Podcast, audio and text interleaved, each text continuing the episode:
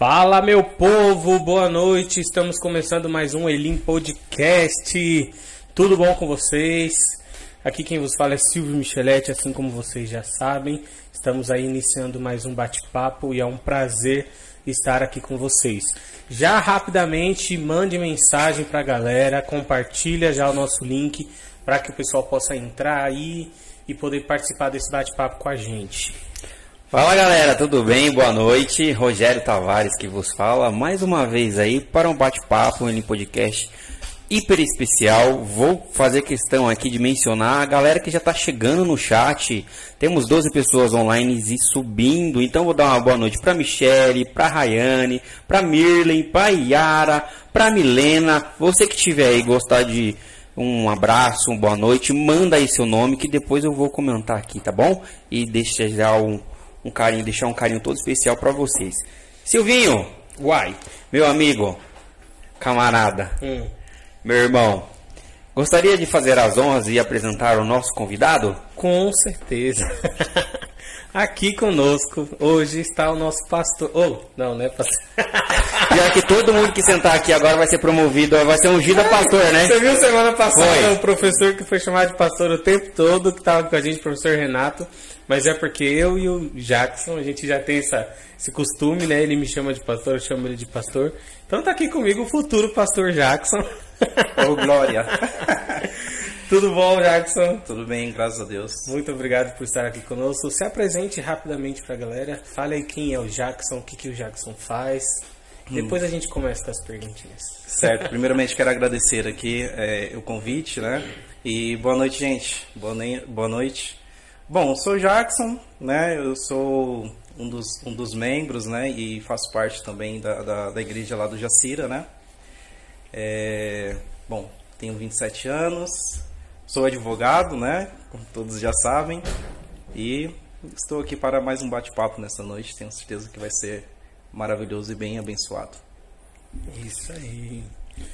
Jackson, seja bem-vindo. Fique à vontade. Eu, quando eu cheguei aqui, o Jackson falou: Nossa, eu tô aqui meio nervoso, meio apreensivo. Eu falei: Cara, aqui é tranquilo. A gente conversa, a gente conta um pouco da nossa história, do nosso testemunho, interage com o chat também. Mas, cara, é como se fosse um ambiente, sabe aquele, tipo, depois do culto? Sei. Conhece esse tipo de ambiente? É mais ou menos isso. A gente vai, confortaniza, troca uma ideia, barari, barará e tudo mais. Então, ó, pra você que deixou aqui, ó, vou, a Irene, boa noite, Irene, o Silvio Micheletti, o Roberto, a Neide, a Rayane, todos vocês sejam bem-vindos. Fiquem à vontade. Se tiver perguntas e quiserem interagir com a gente aqui, com o nosso convidado, fiquem à vontade pra gente elevar ainda mais. Silvinho, e os nossos patrocinadores, como é que eles estão? Bom, para o Jackson ficar mais tranquilo, né, respirar mais um pouquinho antes de começar a falar, eu vou falar do- dos patrocinadores, então. Certo. Depois, aí você respira um pouquinho, porque Tá as bom. perguntas são. Vou até tomar um pouquinho de água aqui, né? É.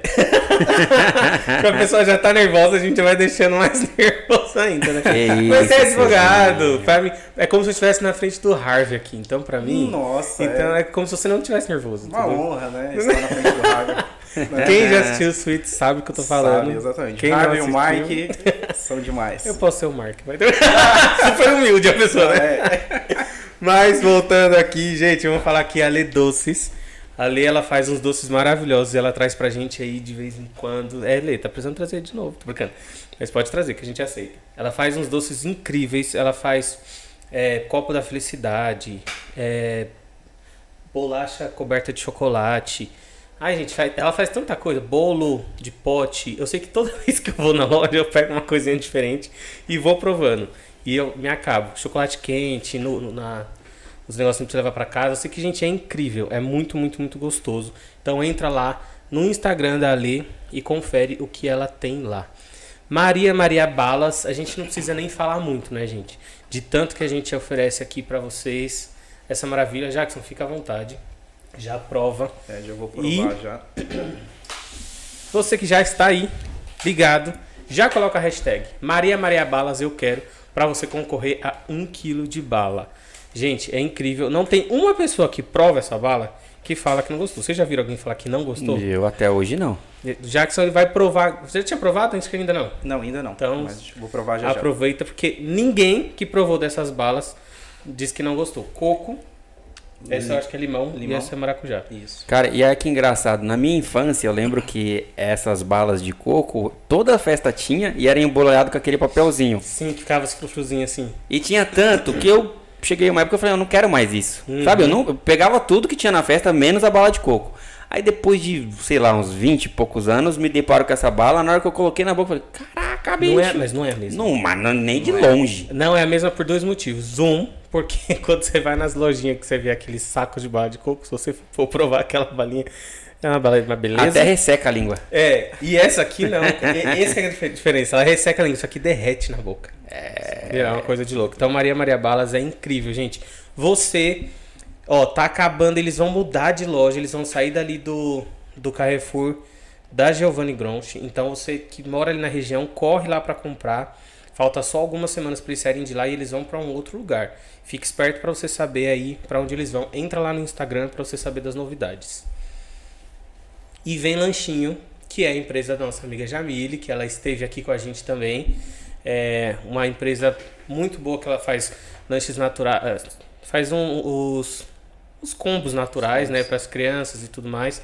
É incrível. Eu tava essa semana pensando naquele bolinho que ela faz com farinha integral, que é maravilhoso. Eu tava lembrando, gente, eu queria de novo aquele bolo. E realmente é muito bom, gente. Entre em contato, entra lá no Instagram da Vem, da Vem Lanchinho e descobre lá um monte de coisa que a Jamile faz. Certo? Certo. Eu posso fazer um agradecimento especial aqui também? Fique à vontade. Eu quero agradecer a todos vocês aí da associação A Casa do Pai, Ai, que coisa me deu uma força muito grande aí para me finalizar lá um trabalho que a gente estava fazendo na Fundação Casa. Precisei deixar os meus filhos.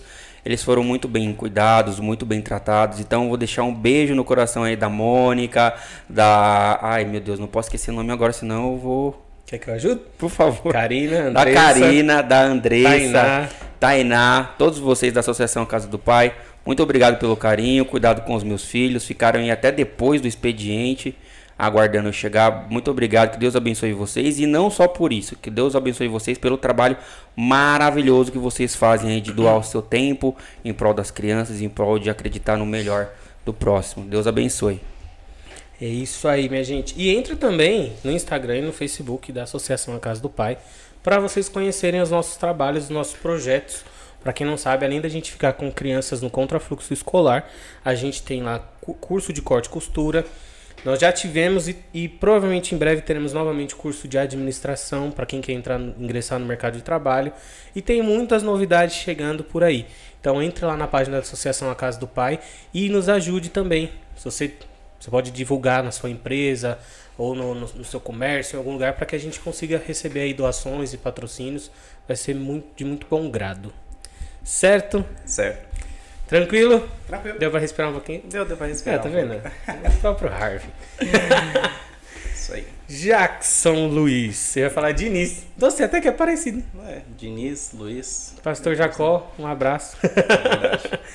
Saudades dele. Sim. Jackson, quem era o Jackson lá atrás? Quando novinho, quando adolescente? Você imaginava, tinha vontade de ser advogado? Hum, não, não. Assim, é, é, é até uma surpresa, assim, né? Na verdade, é, eu ser advogado, se você for olhar o começo da, da minha história, né? Da minha história. Sou filho de um caminhoneiro, né? Meu pai é, foi caminhoneiro desde, desde criança também. Desde, aliás, desde adolescente, né? Já dirigia caminhão. E aí eu chego numa certa idade, né? Mais ou menos uns 10 anos que eu comecei a me entender por gente e o meu sonho era ser caminhoneiro, né? Ser caminhoneiro, queria ser caminhoneiro, queria ser caminhoneiro. E o, o mais engraçado é que assim, eu queria ser tanto caminhoneiro que eu, que eu fazia cam- caminhão, né? De madeira. Nossa. É, eu fazia, na verdade, assim, com uns 12, 13 anos, né? Eu não conseguia emprego por causa da idade. E aí, o que, que eu fazia? E já queria trabalhar Já- época, já essa queria idade, trabalhar. 12, 13 anos? Sim. Com 13 anos, você tem ideia, eu já, guarda, eu já ajudava, eu já, já trabalhava como ajudante pedreiro. Caraca. É, eu não podia ver um caminhão encostando na rua lá, descarregando material, descarregando areia, pedra, que eu ia guardar pro pessoal pra, pra conseguir um Pra dinheirinho, conseguir um né? dinheirinho, tá Conseguir vendo você aí, ó? Que tá É. com 15, 16 e falando, pai, me dá 50 reais pra mim fazer não sei o quê. É. Rapaz, com 12 anos já tava provendo ali, ó. Sim, aí é, comecei com esse, com esse projeto de fazer caminhão de madeira, né? E o que, que eu fazia? Eu produzia durante o ano todo, né? E deixava guardado. E quando tinha um encontro de ca- caminhoneiros, né? Em Tapicerica da Serra, eu levava, né? E aí eu vendia nos encontros, né? Então era assim, algo bem legal e, e ficava até meio que um leilão. Eu falava, meu, quem der mais vai levar. né? E assim, eu acabava conseguindo vender tudo, né? Então assim, meu sonho foi sempre ser caminhoneiro. Sempre ser caminhoneiro. É, Até que chegou a uma certa idade que, que eu comecei a dirigir, né? Já com uns 16 anos. 17 anos já, já queria dirigir, já queria dirigir. Meu pai começou a me dar alguns toques, né? Pra poder dirigir caminhão e tudo mais. Só que ele percebeu uma coisa, né? Ele percebeu que, tipo, eu tava fissurado naquilo. Então, meu, eu queria dirigir toda hora. Eu queria estar ali e pegar o caminhão toda hora, né? Toda vez que ia manobrar o caminhão, eu queria manobrar. E aí, meu pai começou a perceber isso. Olha que legal. E o sonho do meu pai era ter um filho advogado, né? Era ter um filho que cursasse direito e que se formasse, né? E fosse advogado. E aí ele virou pra mim e falou, ó, a partir de hoje você não dirige mais caminhão. Sério? Sim. Você tinha quantos anos? Eu tinha uns 16, 17 anos. Falou, a partir de hoje você não, não coloca mais a mão no volante. E aí foi até um momento assim que meio que eu me distanciei um pouco do meu pai, porque eu falei, ah, né, o que eu gostava do meu pai era eh, viajar de caminhão com ele, andar pra cima e pra baixo de caminhão. Uhum. E aí foi um momento que eu meio que me distanciei dele, né? É, em relação a, a- a estar junto, né? Porque o momento que eu tinha que estar junto com meu pai, meu pai vivia na estrada, era ali no caminhão. E aí meu pai falou, ó, não vai dirigir mais. Você vai estudar, né?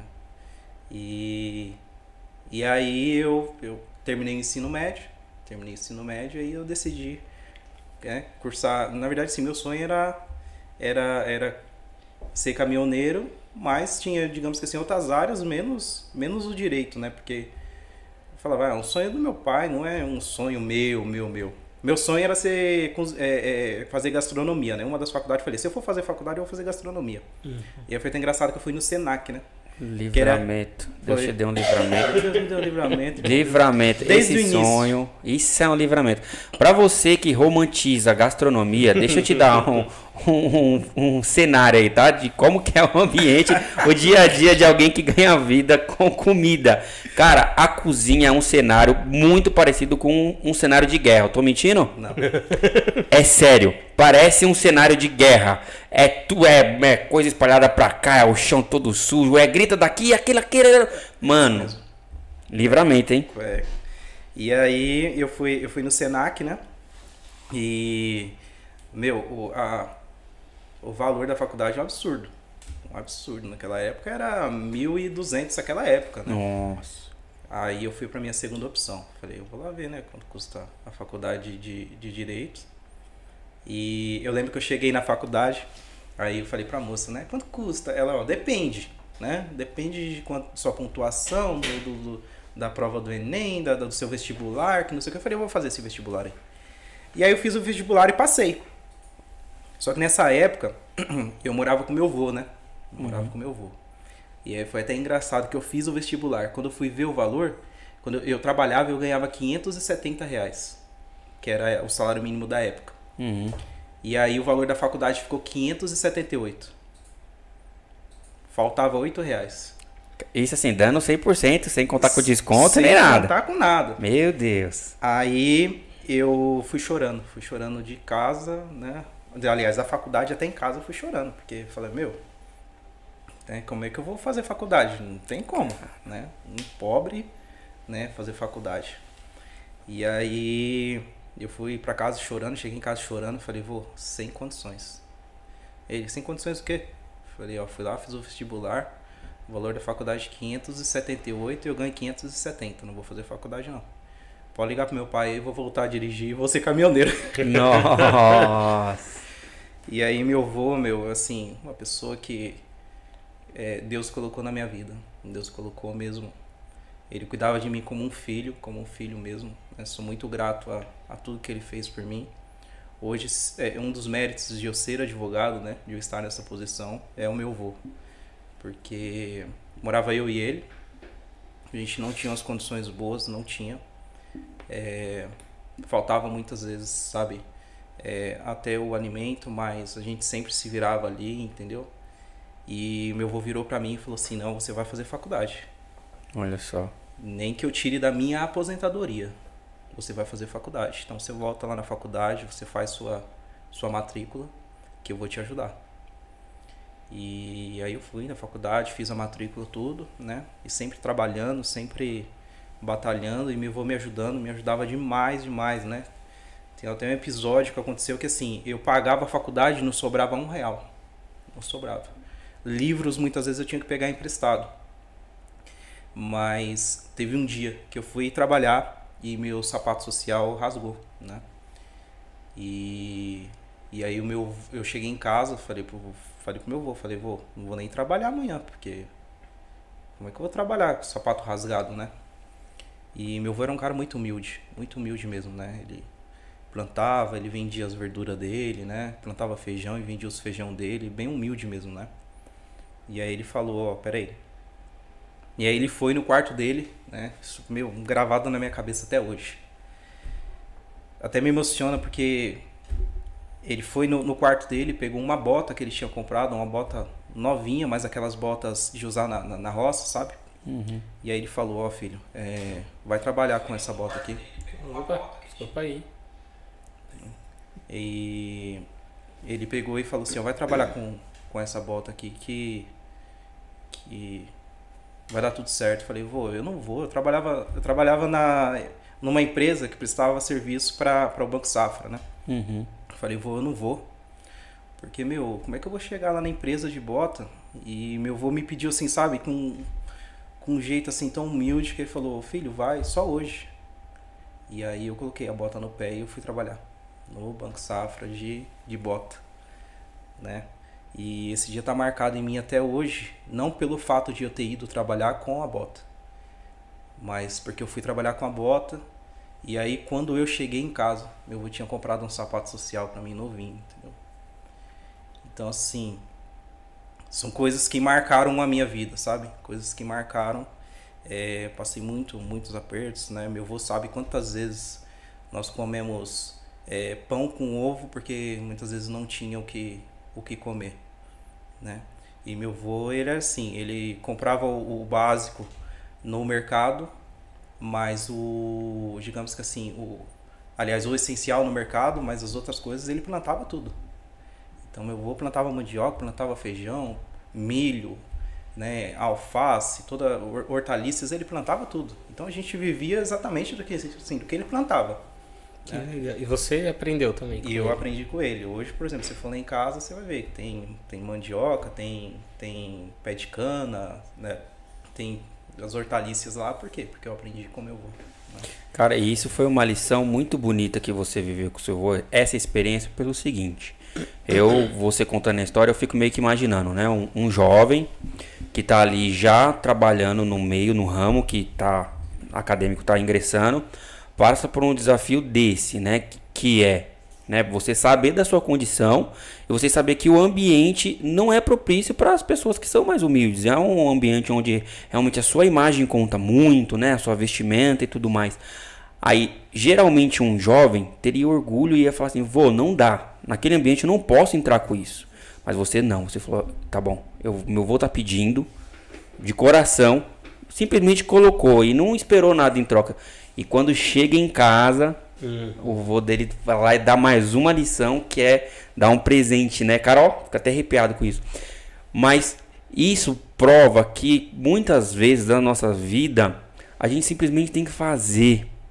Exatamente. Não é achar que, tipo assim, poxa, mas não, porque lá vão rir de mim, ou porque o que, que, vão pensar. Não, só faz, cara. Deus tá cuidando da gente. Deus usou seu vô. E, cara, isso aí eu tenho certeza, ficou gravado aí, ó. Gravado.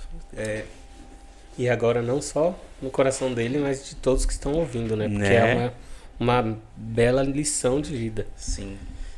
E só mandando um beijo aqui, o pessoal tá dando boa noite. Já, já tem elogios boa noite, aqui. Gente. Boa noite. Rapaz, é, para todos, filho, amo muito, orgulho de você. Elisângela mandou aqui. Pastora Neide mandou um beijo também. Advogado, bênção do Senhor. Amém, ô glória. O pessoal já tá aqui mandando. Continue aí mandando mensagem pessoal, mandando perguntas e compartilhando para que o pessoal entre aí na nossa no nosso bate-papo. Jackson, como que você teve um encontro com Cristo? Qual foi o seu primeiro primeiro encontro aí, a primeira vez que você entrou numa igreja? Então, eu tive o contato assim com Cristo, com a igreja, né? Eu me lembro que mais ou menos com 6, 7 anos, né? Foi é, através, na verdade, da, da, da, minha mãe, né? Minha mãe e meu padrasto, eles começaram a frequentar uma igreja, né? E eu comecei aí, comecei a participar do Ministério Infantil, né? Então, hoje eu digo que praticamente eu nasci, né? Na, na igreja, porque 6, 7 anos, né? E, e aí eu entrei, participei do Ministério Infantil com mais ou menos uns mais ou menos uns 9, 10 anos, eu tive um interesse muito grande em aprender a tocar violão, né? Uhum. E aí eu pedi um violão pro meu pai. Falei pro meu pai, pai, compra um violão para mim. E aí eu lembro que ele tava, ele estava em Curitiba, né? E aí ele comprou, né? Deixou guardado dentro do caminhão e falou, ó, quando eu chegar de viagem eu te entrego. E aí ele comprou esse violão. Lembro até hoje um Rosine e me entregou quando ele chegou de viagem. Eu comecei a fazer aulas na escola da família, né? A escola da uhum. família tinha, uns, tinha um programa, né, da escola da família aos domingos. E eu ia os domingos de manhã para poder ter aula de, de violão. Então eu comecei a, a, tocar violão, né, a aprender, a fazer as primeiras notas e, e aí eu comecei a, a tocar na igreja, né, na igreja que eu frequentava. Eu lembro até hoje que esse violão não era elétrico, era um violão simples, e eu lembro que a pastora, ela ficava, a pastora Renata, né? Se ela estiver ouvindo, ela vai lembrar disso. Ela ficava com, com o microfone segurando assim na boca do violão, né? E eu fazendo ali as primeiras notas, né? E, e tocando na igreja.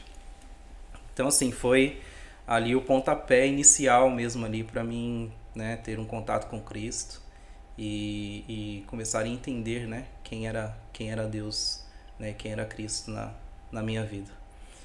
Que legal. E aí, daí você já começou a tocar, não parou. E quando que você teve aí um encontro com a Igreja Elim?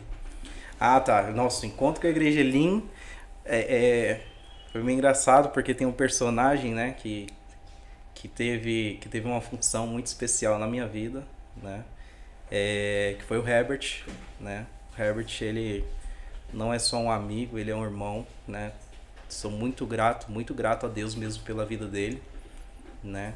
É, porque é o seguinte, eu estudar, a gente se conheceu na escola, né? E a gente era da, da mesma sala, né? E a gente começou a fazer tudo junto. Então ia fazer trabalho de escola, ia fazer junto. Ia, meu, para educação física a gente fazia junto. Até então porque o Herbert era fortinho, né? E eu era mais mirradinho, o que eu fazia? Eu ficava perto dele porque ele me defendia, né? Falava, vou ficar perto do Herbert aqui porque ele me defendia. Mas a gente começou a estudar junto, né? Estudar junto na mesma sala. E o Herbert frequentava a Elim e eu frequentava a minha igreja, né? A igreja que eu, que eu estava. E aí o Herbert, né? Teve um dia que ele pegou e me convidou, falou, oh, vamos lá na, minha igreja e tal. Eu falei, ah, então tá bom. E eu vou lá, né? Você não falou pra ele, mas o que, que é Elim? Toda vez que eu falo Elim, né? Toda vez, em qualquer lugar que eu falo, o que, que é isso? É Elim? Elim? isso mesmo. Aí te convidou. Isso, ele me convidou, só que assim, é, eu e o Herbert, a gente, tinha uma ligação, a gente tem uma ligação até hoje muito forte, né? Muito forte, porque não só em relação à, à igreja, mas em relação à nossa amizade, à nossa irma, irmandade, né? Eu e o Herbert, meu, nós somos ligados demais. Por quê? Porque o Herbert não participou somente desse momento, né, de eu conhecer a, a igreja Elim. Ele participou da minha vida em si, né? Dos meus problemas pessoais, né, dos meus problemas familiares, ele participou, né, teve até um período que praticamente eu morava na casa do Herbert. Uhum. Eu morava, gente, eu ia para lá, eu dormia, comia, participava das atividades da casa que tinha que limpar a casa. a mãe Cris sabe disso. Tinha que limpar a casa. Pelo menos não era aqueles amigos que dormem em casa, deixa tudo bagunçado. Não, lá tinha que ser tudo organizado, né? Então, assim, é, ele participou de, de um momento assim bem crítico e, e, me ajudou muito, né? Me ajudou muito. Então ele me chamou para ir para Elim, né? Eu fui lá num culto, gostei, Aí eu já comecei a ir no outro culto. Só que tinha um problema, assim, eu, eu estava no grupo de louvor da igreja que eu frequentava e gostava de ir pra Elim, Olha só. né? E aí o que, que eu comecei a fazer? Falei, meu, dia de domingo eu vou pra igreja, né? A minha, e dia de terça eu vou pra Elim. Olha só. Comecei a fazer isso, né? Mesclar. E aí eu lembro que na época o pastor da igreja era o pastor Emilson, né? Eu conto isso pro pastor Emilson, né? Eu estava com ele mês passado almoçando, eu conto isso pra ele, ele dá risada, porque ele fala, meu, Jackson, não lembra disso daí não. Eu falei, pastor, eu lembro, viu? É. Porque tem um dia que ele me chamou, aí ele falou assim, e aí, irmão? Eu falei, ô pastor, bom, tudo. o que você vai fazer da sua vida? Assim, já É, intimando já. Intimando, né? É. Falei, por quê, pastor? Não, você tem que decidir, meu. O que você vai fazer da sua vida? Você vai ficar aqui com a gente, né? Ou você vai ficar lá com o seu pastor, ajudar o seu pastor, né? E aí, meu, falei, quer saber uma coisa? O pastor é muito bravo. Eu não vou ficar aqui não não. vou ficar aqui não. Falei, não vou não. Falei, pastor, vou fazer o seguinte, ó. Então, minha, minha família já é de lá, minha mãe, né? Meus tios, né? Meu padrasto, minha irmã na época, era de lá. Falei, meu, vou ficar lá. Hum. A pastora Emílio falou, então seja o seguinte, você volta pra lá, entendeu? Você não fica mais tocando aqui não, fica lá, ajuda seu pastor lá, entendeu? E você não fica pulando de, de galho em galho não, você se decide. tá. Errado não tá, né? Errado não É, tá, Errado né? não tá, né? Aí eu peguei e fiquei só na, na, na igreja que eu estava, né? Na igreja que eu estava. E. E aí, mas continuou, eu continuei assim, firme mesmo com a amizade com o Herbert, sabe? A gente nunca, nunca se desligou, né? Sempre firmes. E aí, anos mais tarde, né? é, eu acabei saindo, né, desse ministério que eu estava, né?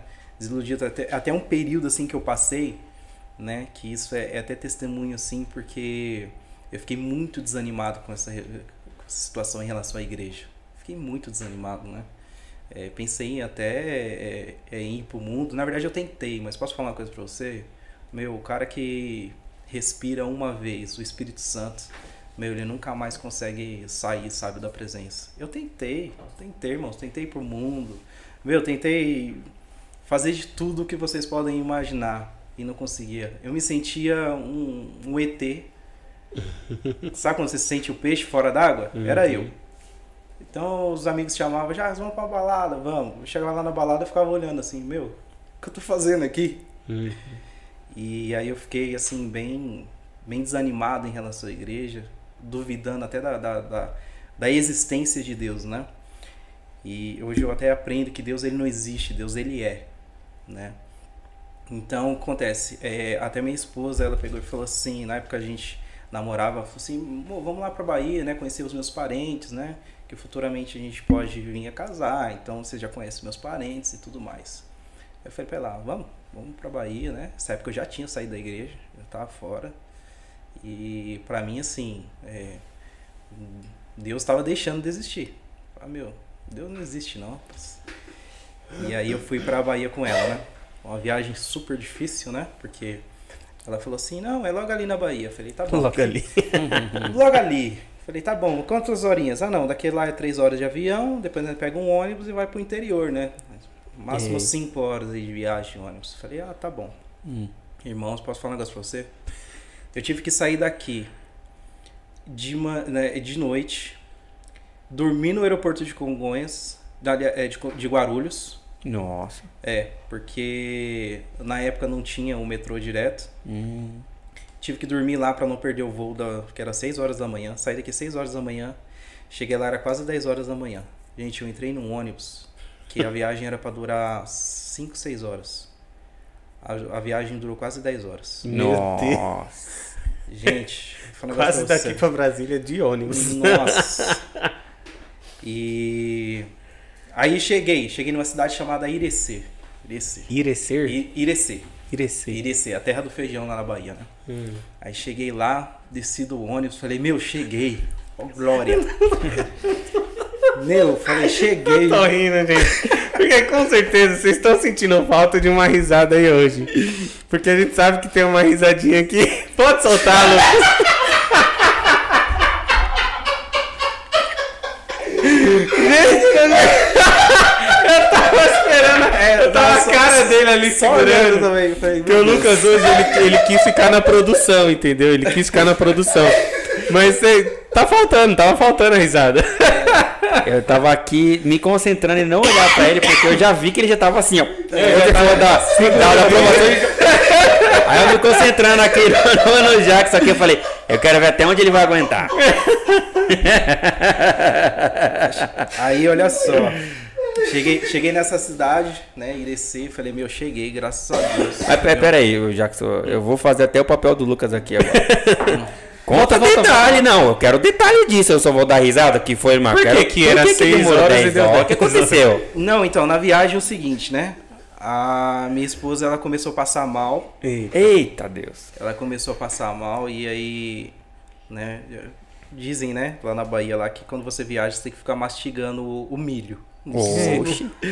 Não sei dessa história, aí, não. Que Lucas não tá nem querendo ficar aqui dentro, mano.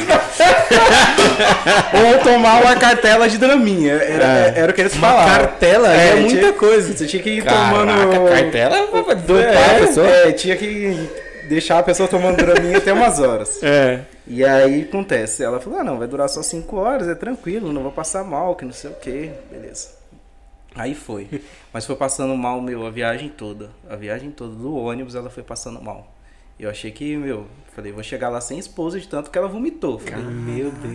demais, demais. E, meu, uma luta, uma luta. Mas tudo tem um propósito, né? Eita. Aí Vai che- vendo. cheguei lá, achei que cheguei, né? Eu achei, Hum, né? depois de quase 10 horas. De quase 10 horas de. 3, é, 3 horas de avião e, É. e- e quase 10 horas de, De de ônibus. ônibus. É. Tá bom. Cheguei lá ti- ah, falando, ah não, meu tio tá vindo buscar a gente. Falei, tá bom. Eita, Rapaz, o tio dela chegou, foi mais uma hora e pouco. esperando. Não, de estrada de terra.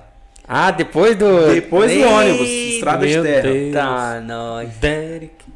Aí eu falando, gente, tá chegando não, pelo amor de Deus. Não tá chegando, não tá chegando. Aí o tio dela falou, não, tá chegando, daqui 10 minutos a gente chega. Faltando 10 minutos pra chegar, a gasolina do carro acabou. Eita! no meio do nada. No meio do nada. No meio outra, do na nada. escuridão, não sei se vocês já assistiram aquele filme Olhos Famintos. Ah, Meu já. Do. Batendo Você em olhar- você, já assisti esse filme já. Você olha, olhava de um lado assim, tinha plantação de milho, você olhava do outro lado, tinha plantação de milho. Só milho.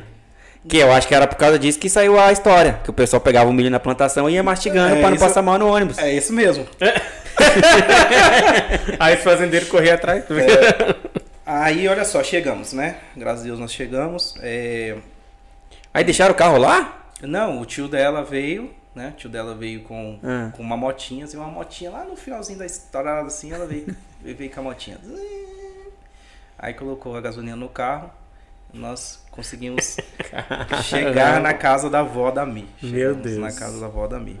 Até, meu Deus. Depois quando eu de cheguei lá, inteiro. quando eu cheguei lá, meu tênis que era branco, né? Que eu vim de São Ah. Paulo, eu falei, meu, tênis branco, chegar lá, vou arrasar, não sei o quê. Marrom. Não, eu chegou vermelho do barro. Ah, é, vermelho. barro lá é a vermelho, terra lá é é. vermelha. Olha, já tem gente falando aqui, ó, que deram uma cartela de Dramin pra pessoa aqui, ó. Deram. Quem? Ó a Birley falando aqui, ó. Ele me deu uma cartela de Dramin. Eu dei a cartela pra mim pra ela. Falava mas com tanto milho, irmão. você teve que. Você tomou Mas com tudo tanto isso? milho, Não, era, mas mas- vai pegar os milho? Não, mas assim. hum, Tá explicado porque ela é calma até hoje. Tá vendo? Pelo menos eu vejo ela no dia a dia com aquela calma, falando assim, é porque até hoje tem Dramin no sangue dela. e o pastor falou que era mais fácil ter chegado no Chile, ó. O pastor Silvio falando. Era mais fácil ter chegado no Chile. Tá, mas continua aí, desculpa. Aí nós chegamos lá, né? E nós fomos muito bem recepcionados por todos, né? E. é, mas assim, o fato, né, de, de, de ter essa dificuldade toda para chegar, ele tinha um objetivo. É, na verdade, o objetivo era comigo. Né? O objetivo era comigo, né? É, chegamos, ficamos lá. O tio dela é um cara que ele é religioso também, frequenta a igreja, né? E aí ele me chamou pra ir num culto, né, na igreja dele. E aí eu falei, ah, não vou não, né? Hoje eu não vou não. Falei pra ele, hoje eu não vou não. Era um culto de terça. Hum. Ele falou, não, hoje eu não, hoje eu não vou não. Falei, que hora, qualquer dia eu vou. Hum. Aí lembrando que assim, eu fui pra passar uma semana, né? Falei, vou passar uma semana. É. Aí tá bom. Aí quando foi no domingo ele chamou de novo, né? Acho que eu recusei também. Falei, meu, não quero esse negócio mais de igreja não. Ainda mais porque assim, a igreja lá era uma igreja muito simples. Né? Imagina. Muito simples, simples, simples. Pequena, né? Você tem ideia, o louvor lá era ainda nas palmas e no meia-lua. É, né? É, Palmas e meia-lua, louvor. Assembleia pequenininha. E aí eu peguei e recusei. Falei, não vou não. E ele sempre insistindo. Falou, Jacques, vamos lá, vamos lá, vamos lá. Aí eu falei, não, não vou não. Aí eu, eu falei assim, falei, meu, se ele me chamar pra ir domingo de novo, eu vou. Só pra ele, meu, parar de me encher o saco, sabe? Aí ele não chamou. Não, aí ele chamou. Ele chamou. Eu falei assim, mas eu acho que ele não vai chamar, né? Porque, meu, eu já recusei duas vezes. Ele chamar a terceira, meu, o cara é muito insistente, né? E aí quando foi na, no, no domingo, né? No outro domingo, ele foi e me chamou. Falou, Jacques, vamos lá. Eu falei, vamos. E aí eu fui. É, na verdade, assim, é, foi um encontro, né? Um encontro com Cristo mesmo que eu tive. É, numa igreja simples. Meu, não tinha teclado, não tinha violão, não tinha é, é, aparelho de som bom, não tinha nada. Deus tinha marcado um encontro ali pra mim. Porque nós chegamos, né, e os louvores já começou a falar comigo, né? Louvores simples mesmo, sabe? A gente batendo palma e o Espírito Santo assim se manifestando de uma tal forma que que Deus não, se encontra, né, em muitos grandes templos. E aí o foi o momento do louvor, o pastor subiu para pregar. Né? Em momento que ele subiu, ele falou: "Gente, preciso falar algo aqui nessa noite para uma pessoa, né, que se eu não falar, Deus vai cobrar de mim". E aí ele apontou o dedo para mim e falou: "Não sei seu nome, mas se levanta, né?" E aí sabe quando você fica até com dúvida assim, meu, será que é Deus mesmo, né? E aí ele falou: é, "Não, é você mesmo, se levanta". E aí eu me levantei. No momento que eu me levantei, na verdade eu não consegui ficar mais de pé. Nossa. Porque ele nem abriu a boca e assim, eu já estava sentindo a presença do Espírito Santo, né? Meu e ele começou a falar, falou, ó, Deus marcou esse encontro aqui pra você. Você teve dificuldades, você veio de longe e você teve dificuldades para chegar aqui, porque Deus ele marcou um encontro pra você aqui. E aí ele começou a falar, falar, ó, você tem tem duvidado da da minha presença. Você tem duvidado do que eu tenho pra você. E na minha, na minha cabeça já veio, né? Meu, já ouvi tanto isso dentro das igrejas, Uhum. né? E no momento que eu pensei isso, ele falou, ó, e pra você saber que eu sou Deus, eu vou começar a falar algumas coisas que você só você sabe. E aí ele começou a falar coisas de mim, no meu interior, de coisas da minha vida que que que eu aqui em São Paulo passava, que, que ninguém imaginava lá na Bahia, por exemplo, que eu, que eu passaria, né? Ele, ó, você tem duvidado da minha presença, você tem desanimado, né? Você tem duvidado da, da, da minha existência quanto como Deus.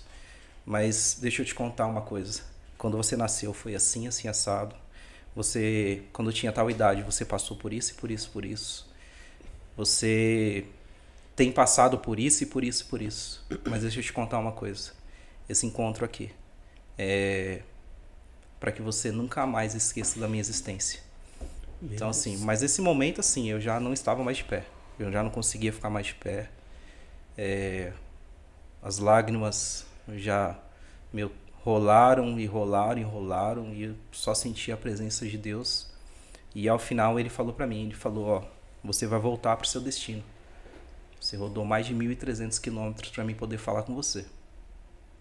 Mas quando você voltar para o seu destino, você vai cumprir o meu chamado que eu tenho para você. E você vai levar a palavra aos quatro cantos da terra. E eu, naquele momento, eu me levantei e falei: eu vou voltar para São Paulo e fazer aquilo que que Deus me falou que eu deveria fazer, né? E daquele dia diante, daquele dia, né? Eu comecei a entender realmente quem era Deus, sabe? Realmente quem era Deus. E comecei a, a trilhar nesse propósito, né? Nesse propósito que ele determinou para mim.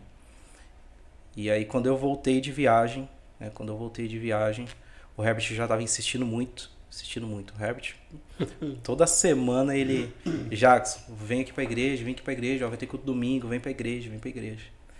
E eu, não, Herbert, meu, esse domingo não, próximo eu vou. E aí tem um dia que eu senti muito no meu coração, falei, amor, hoje eu vou, né? Falei pra minha esposa, falei, hoje eu vou. E aí eu fui. E assim, no momento que eu entrei na igreja, ele lá do Jacira, o Herbert estava tocando, né? E foi, assim, muito gratificante porque ele estava tocando. Quando ele me viu na porta, ele largou o instrumento dele lá em cima e correu e me abraçou. Eu não senti só o Herbert é, me abraçando, mas eu senti como se o Espírito Santo estivesse me recebendo, sabe, de volta. E daquele dia em diante, eu nunca mais saí da linha. Aquele dia em diante, eu né, comecei a me envolver com as coisas da obra, comecei a, a, fazer exatamente aquilo que Deus estava me pedindo. Só que uma coisa que ficou gravada na minha cabeça, que Deus me falou que eu iria levar a palavra aos quatro cantos da terra. Só que no momento em que eu voltei para Elim, eu não sabia que nós tínhamos igrejas praticamente nos quatro cantos da terra. Eita é. Deus, é assim que ele faz. então, assim, semana passada eu entrei no site da nossa igreja e comecei a ver, né, que nós temos, meu, é, é, ligações né, com a Inglaterra, né, com, com o Chile. Então é, eu falei, é, ter voltado para Elim, né, não foi somente uma decisão minha, mas foi um plano de Deus. Sim. Entendeu? Para cumprir exatamente o propósito que ele tinha para minha vida. E hoje eu estou aqui. Eita Deus. Né? Se essa viagem foi demorada, se prepara para ir lá para Maués.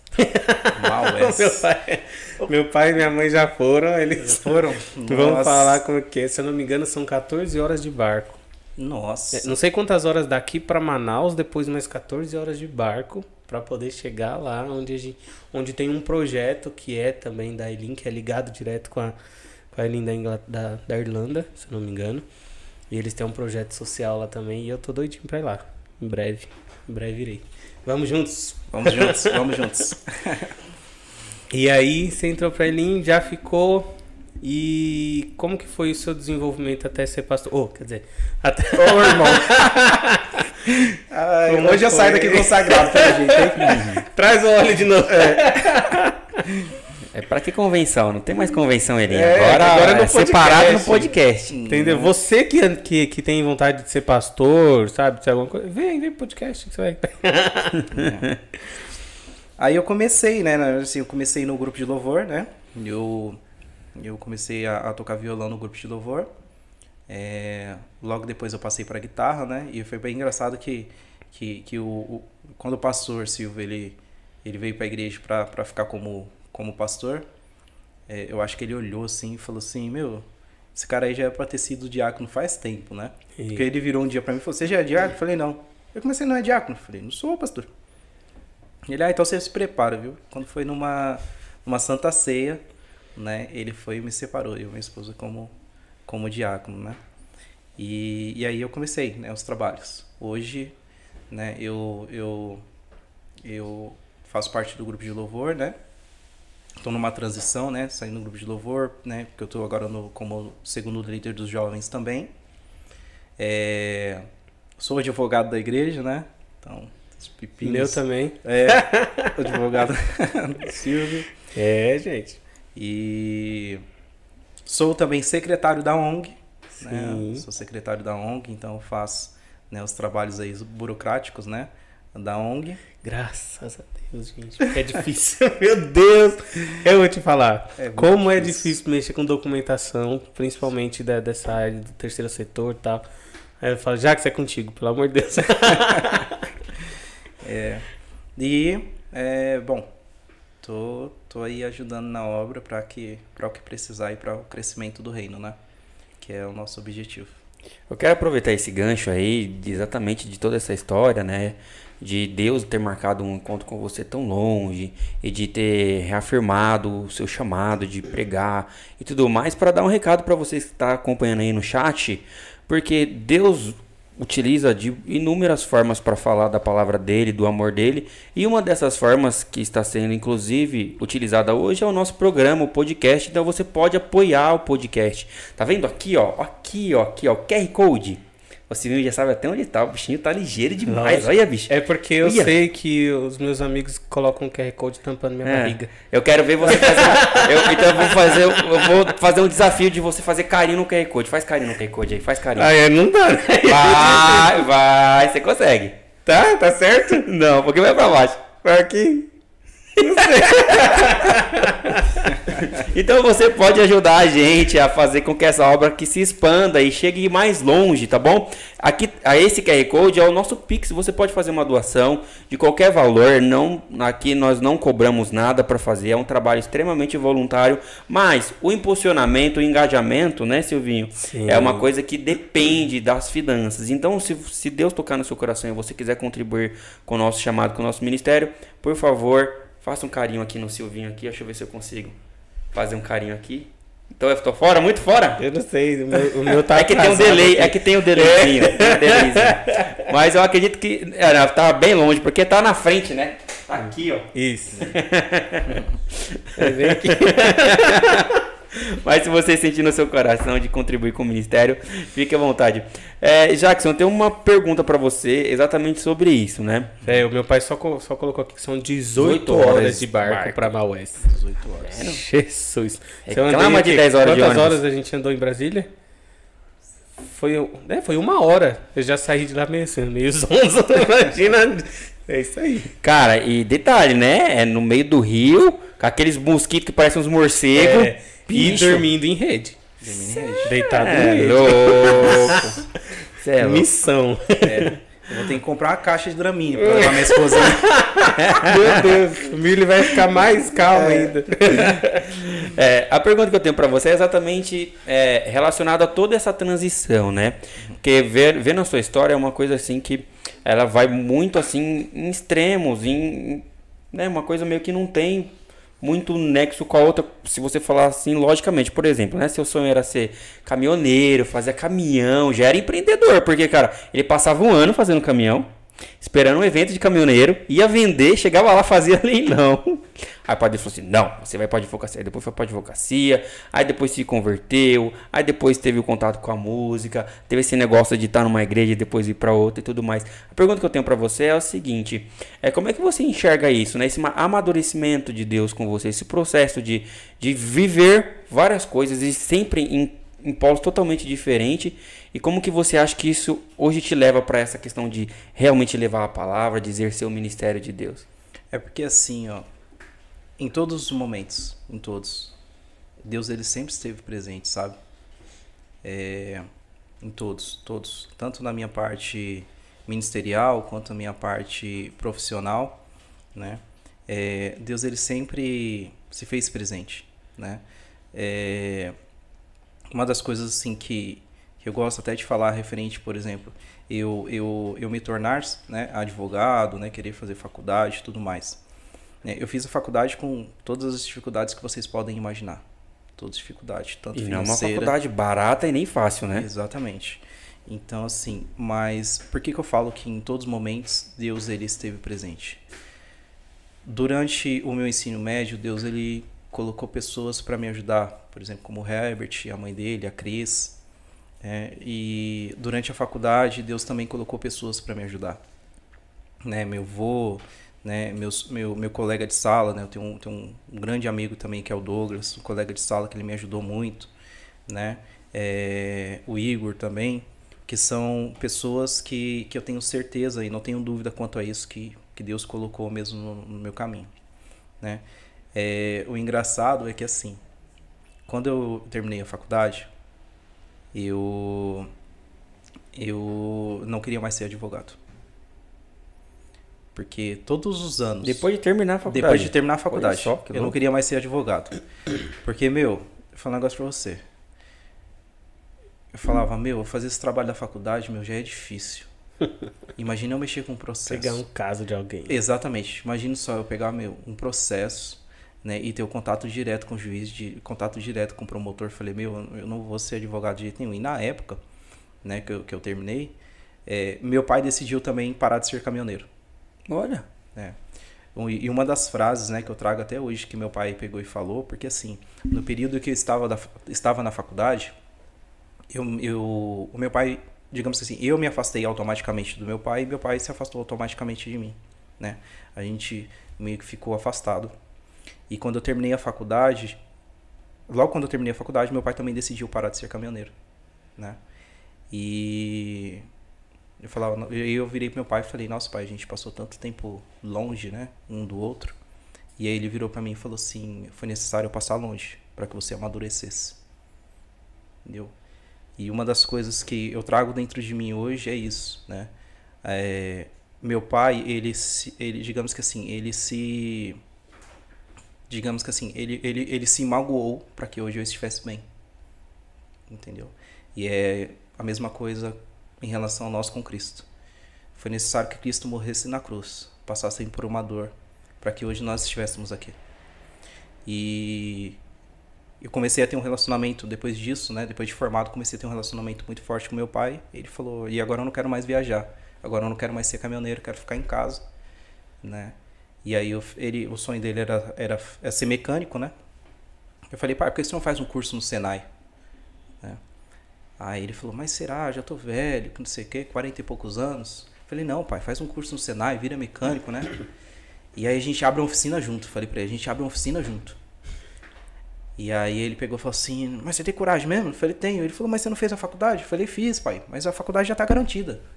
Né? Se não der certo na oficina, eu viro advogado. Uhum. Aí ele, então tá bom. Aí eu fiz, fiz a inscrição dele no, no Senai. Ele ia todo dia, a gente abriu oficina junto. Fiz o curso de, a inscrição dele no Senai, ele ia fazer o curso todo dia de manhã, né? E eu ficava lá na oficina. E aí eu comecei a aprender com ele. Tudo que ele, tudo que ele aprendia no Senai, ele passava para mim quando ele chegava. Melhor, cara, não existe no mundo melhor jeito de fixar conhecimento do que você ensinar alguém. Uhum. Cara, você aprendeu uma coisa e você tá inseguro, fala, gente, eu preciso disso que vai cair na prova, então eu preciso disso que numa parte da minha vida. Melhor jeito de você fixar o conhecimento, ensina alguém. Seu pai fez da melhor maneira possível, ele aprendia e já transmitia. Exatamente. Aí ele me ensinava assim que quando ele chegava do curso, já me ensinava. Olha só. E na prática, né? Que é o melhor, né? Sim. E aí eu fui aprendendo, fui aprendendo. Fiquei com meu pai um ano lá na oficina, né? Aprendi de tudo. Hoje, se você colocar um motor em cima da mesa, eu desmonto ele e monto de novo. Olha só. É, é meu hobby no final de semana. Se vocês olharem meus, meus status do, do WhatsApp, é meu hobby. Eu tô lascado, o meu carro queima uma vela. Eu já acho, meu Deus, eu fundi o motor, queimou o cabeçote, era só uma vela, só um cabo. O eu carro sou zero liga. à esquerda. O carro não liga, eu já falo, pai, é. o carro não quer ligar. e não é por falta de exemplo na família, não, porque meu pai é igual ao seu pai. Meu pai, o bicho é desenrolado. Né, então. E aí ele. Eu fiquei com ele um ano, né, na oficina. Aí eu peguei e falei pro meu pai, falei, pai, é o seguinte, é, o negócio aqui tá bom, mas acho que se eu virar advogado, acho que vai ficar melhor, né? E você já tinha feito a prova da ordem? Não, não tinha feito a prova da ordem ainda. Ele falou, desistiu, ele terminou a faculdade, falou, deixa isso pra lá, nem fazer acabei mesmo, já, já era. Não queria, não queria nem fazer a prova. O responsável, na verdade, por insistir para mim fazer a prova, né? E, e, e, e, virar advogado logo de uma vez é o doutor Eduardo, porque ele, ele, ele é um grande colega meu. E aí ele falava, Jackson, meu, não acredito, meu. Você fez a faculdade e, e, não vai fazer a prova da ordem, faz pelo menos, você passa, né? Deixa lá guardado certinho a sua aprovação. dia que você quiser virar advogada, fica bem mais tranquilo, sua mente está até fresca, porque você acabou de terminar a faculdade. Falei, não, não vou fazer isso não. Né? você tava com medo de fazer a prova? Ó, medo, medo de fazer não. Né? Medo de fazer não, porque eu falei, meu, se não passar, não passou. Eu já não tava querendo ser advogado mesmo. Mas daí eu peguei e tomei uma decisão. Falei, não, eu vou fazer, né? Vou fazer a prova da ordem. E se eu passar, amém, né? Se não passar. Se eu, eu até falei assim, se eu passar é para mim ser advogado. Sim. Se eu não passar é porque não é para mim ser advogado. É eu perguntei se tem medo tudo, porque na verdade todo, a maioria das pessoas que faz direito morre de medo da, da prova, né? De fazer a prova. E inclusive tem gente que desiste por conta disso, por medo da prova, ou fez, não passou, aí desistiu. E, e eu, quando, quando eu não, entendia muito, não conhecia, eu falava, que diacho de prova é essa? Pra mim, você terminou a faculdade, você já é advogado. Aí, não, não, ainda tem.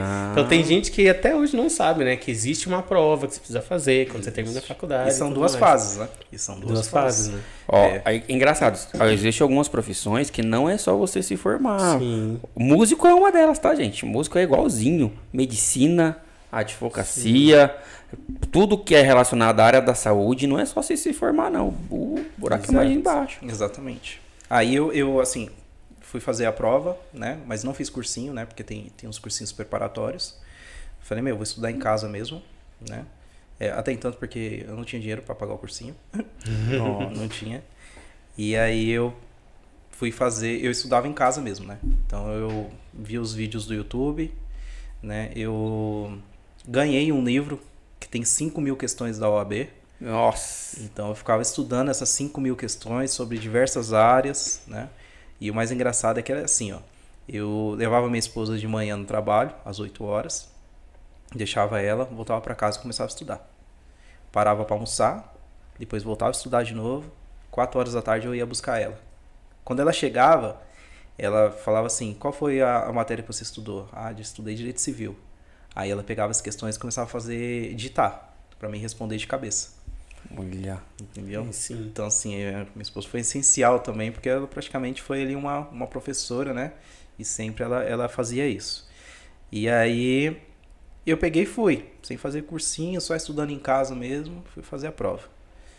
É, eu lembro que na época, assim, o pessoal achava que eu tava ficando louco, porque no dia que eu fui fazer a prova, minha esposa preparou uva para me levar, bolacha, é, chocolate, água, suco. Eu cheguei lá, o pessoal. Esse cara, esse cara é meio louco, né? Vai fazer o quê? O piquenique aqui, né? Mas eu tava bem calmo, sabe? Bem calmo, porque eu já tinha orado, já tinha falado para Deus, Deus, eu fiz a minha parte de estudar, né? É, se for para mim ser advogado, né? O senhor vai, o senhor vai fazer a tua vontade. Mas se não for, amém também, entendeu? Eu, eu aceito. E aí eu comecei a, a fazer a prova, tudo. Meu, a prova tava difícil. Eita. Difícil, muito difícil. E Só o pessoal lá de cá saber quantas horas de prova em média. são cinco horas de prova. Cinco horas, jovem gafanhoto. São 80 questões, você tem que acertar no mínimo 40. Meu Deus. É. Cinco Pra mim já não daria certo porque eu tenho uma dificuldade enorme de foco. Ah, de Eu não- foco. Sim. Gente, eu fui fazer o Enem eu cochilei durante o Enem. De verdade. É uma prova muito De complexa. verdade, Nossa, de verdade. no Enem. Aí é- Sério, porque eu comecei a ler um texto e aí no meio do texto me deu sono, aí eu cochilei, aí eu acordei e tive que ler o texto de novo porque eu já não lembrava nada. É, eu sou ótimo em prova. É uma prova extremamente complexa, bicho. Todo aquele assunto, mas na hora da prova me dá branco. Dá branco. Tava até comentando com o Jackson numa outra oportunidade que a gente tava junto, que eu tinha um aluno, ele prestou três provas pra ordem dos advogados e não passou, cara.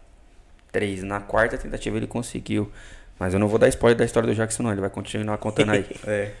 Aí eu fiz, é, eu, sim, fiz a prova, né? É, sempre ali, porque assim, a prova da OAB você tem que preparar, na verdade, é, três coisas: conhecimento, é, a parte psicológica, né? E a- o físico, Uhum. porque são coisas que pega bastante na hora da prova. Você fica cansado fisicamente, o seu psicológico vai a milhão, porque é pressão de todos os lados. Então, é o que, você imagina na hora da prova? Meu, se eu não passar aqui, o que, que vão pensar de mim? Meu, se eu não passar, meu, vai ser uma vergonha para minha família. Esse tipo de coisa que vem, né? Então, a prova você tem que fazer para você. Uhum. Meu, eu tenho que passar, né? É, se eu não passar, é sinal que eu tenho que estudar mais, entendeu? Porque se você pegar esse psicológico e, e trazer, ah, o que, que vão pensar de mim, você perde seu foco, Sim. entendeu? Então foram três coisas que eu preparei e fui, né? Fiz a prova bem tranquilo, administrei o tempo, né? Mas é, durante a prova eu estava convicto que eu não ia passar naquela Uhum. né? Falei, meu, não vou passar nessa prova, já vou me preparar para a próxima, né? E aí teve até um momento, né, que assim, eu pulei algumas questões, né? Pulei algumas questões que eu não sabia. E aí foi o momento que eu parei para comer, né? Parei e falei, vou comer um pouquinho aqui, todo mundo olhando assim, falando, meu, esse cara é louco. meu, na hora da prova, o tempo quase acabando, né? Eu só meu, e esse né? cara vai comer. Aí fui comer, fui no banheiro. E aí, quando eu estava no banheiro, é, eu falei assim, meu, vou voltar e vou vou terminar aquelas questões que eu não fiz. E aí eu voltei e comecei nas questões que eu não, não sabia, comecei a lembrar de algumas coisas, sabe? E, e- porque assim, eu sou muito eu sou muito é, é, eu guardo as coisas por imagem. Então, por exemplo, eu vejo uma imagem eu consigo gravar. Então eu comecei a lembrar na minha cabeça do professor falando no vídeo que eu escutei. Olha só. E aí eu comecei a lembrar de algumas coisas e ah, respondi. Mas convicto. Eu fui pra casa, eu saí da prova né, convicto assim que eu já ia ter que fazer a próxima, a próxima prova, já fazer a próxima inscrição e estudar mais. E aí eu lembro que eu cheguei em casa, entreguei para minha esposa o, o, caderno de questões. Falei para ela, ó, pode conferir aí, mas já pode marcar a próxima prova. Eita. E aí ela foi lá, pô, porque saiu, né, o, o gabarito depois, uhum. né, umas duas horas depois. E aí ela foi conferir. Ela, você tem certeza que você não passou? Falei, não, Ela, você fez 42 pontos. Olha só. Falei, meu, nem acredito. Foi, né, assim, um dos momentos mais felizes da minha vida, assim, sabe? Fazer a prova e, e, e passar, assim, né, de, de, de, primeiro estudando em casa, né? Então foi bem, foi bem gratificante. Mas ali é, eu sabia que tinha, tinha um propósito de Deus mesmo, sabe? O propósito de Deus me abençoar, né? Ou milagre, né? Digamos que assim. E aí teve a parte mais difícil foi a segunda fase, né? A segunda fase, eu, eu sempre quis fazer criminal, sempre fiz, né? A parte penal. E aí no, no dia que eu fui escolher, eu acabei escolhendo errado. Porque o doutor Eduardo falava tanto na minha cabeça direito do trabalho, direito do trabalho, direito do trabalho, direito do trabalho, que daí na hora que eu fui colocar, eu coloquei direito do trabalho. De vez colocar criminal. E direito do trabalho é uma área que eu não me dava bem de jeito nenhum. E aí eu virei pro doutor Eduardo e falei, tá vendo? Por sua culpa eu coloquei direito do trabalho. aí ele falou, falou, ó, você tem três meses para aprender direito do trabalho. Eita, facinho. Não, três meses é tranquilo, né? Para aprender. Aí não teve jeito. Aí eu tive que ir lá no, na, na, na Damase, né? Fiz curso na Damase. E parcelei lá em 300 vezes o curso e fiz o cursinho preparatório, né? E aí eu fiz a prova. Aliás, eu fiz um simulado convicto que ia cair contestação, né? Uhum. Convicto que ia cair contestação. E quando eu cheguei lá na prova, né, que eu li o enunciado, não era contestação, era recurso ordinário. Olha. E aí, meu, a minha vontade foi de levantar da cadeira e falar, gente, Tchau. volta outro Vou dia. marcar a próxima. É, marca a próxima. Mas aí não, eu comecei a lembrar na minha mente a estrutura de uma de uma de um recurso ordinário, né? Comecei assim, meu, vem na minha mente a estrutura certinho, porque eu tinha visto já durante durante meus estudos, né? Tudo certinho. E aí eu fiz a, o recurso ordinário e assim, já tirar até 10, né? Eu tirei 8,95. É, a, a, a prova mais difícil é que tirar uma maior pontuação. Ah, tá entendi. vendo? Entendi. então, assim, é, em tudo, assim, é, é, Deus ele sempre esteve presente, entendeu? Nós, é, eu tenho até uma ministração, uma ministração que ela, que ela fala assim, a diferença entre a sabedoria e a inteligência. A sabedoria vem de Deus e a inteligência vem de nós, né? Então é, é, é algo que assim as duas juntas meu trazem um, um enorme resultado, né? trazem um enorme resultado e foi isso que, que aconteceu comigo. Certeza que a sabedoria de Cristo, né, ali naquele momento, né, de, de ter a, a paz de espírito, de fazer a prova tranquilo, né, de, de fazer tudo isso, acredito que me ajudou muito, né, e, e hoje eu falo que ele me ajudou a, a, passar nessa prova da ordem e hoje eu sou advogado. Tá vendo? É, e não é fácil não. Eu desisti quando eu era pré-adolescente eu falava que eu queria ser advogado. Eu desisti quando eu vi o tamanho dos livros. Porque eu sou uma pessoa maravilhosa para ler, entendeu? Eu gosto oh, muito de leitura. uma pergunta de leigo, tá? Um leigo curioso. É, nessa questão do, do, do direito ou advocacia e tudo mais, é muito copia e cola? Ou tem, tem como você inovar, tem como você ter um diferencial? É, tem como você ter um diferencial porque assim, a lei ela é interpretativa. Sim. Certo. Inclusive, esse é um problema muito grande que nosso país está vivendo uhum. atualmente, exatamente Sempre. por conta disso, né? Da interpretação. Interpretação, da, interpretação da, da, da, lei. Hoje eu comparo, por exemplo, a, a lei como, como, digamos que assim, a Bíblia, né? Uhum. Nós interpretamos, nós temos a exegere, né? Então, nós interpretamos aí a Bíblia. Uhum. E a lei é da mesma forma. Por isso que existem muitas jurisprudências. Né? O que é jurisprudência? São decisões de tribunais, onde não, no caso não existe uma lei específica para se aplicar aquele caso concreto. Então, se tem os julgamentos naquele sentido. Então, eu uso né, outros julgamentos para aplicar aquele caso concreto. Entendeu? É, Isso é por analogia. isso que Quando vem você essa minha pergunta olhar de copia e cola. Perdido, eu tô aqui raciocinando aquilo que você tá explicando, mas no final eu entendi. É. Não, é por isso que vem esse meu raciocínio de copia e cola, porque esse exemplo de, de jurisprudência é exatamente isso.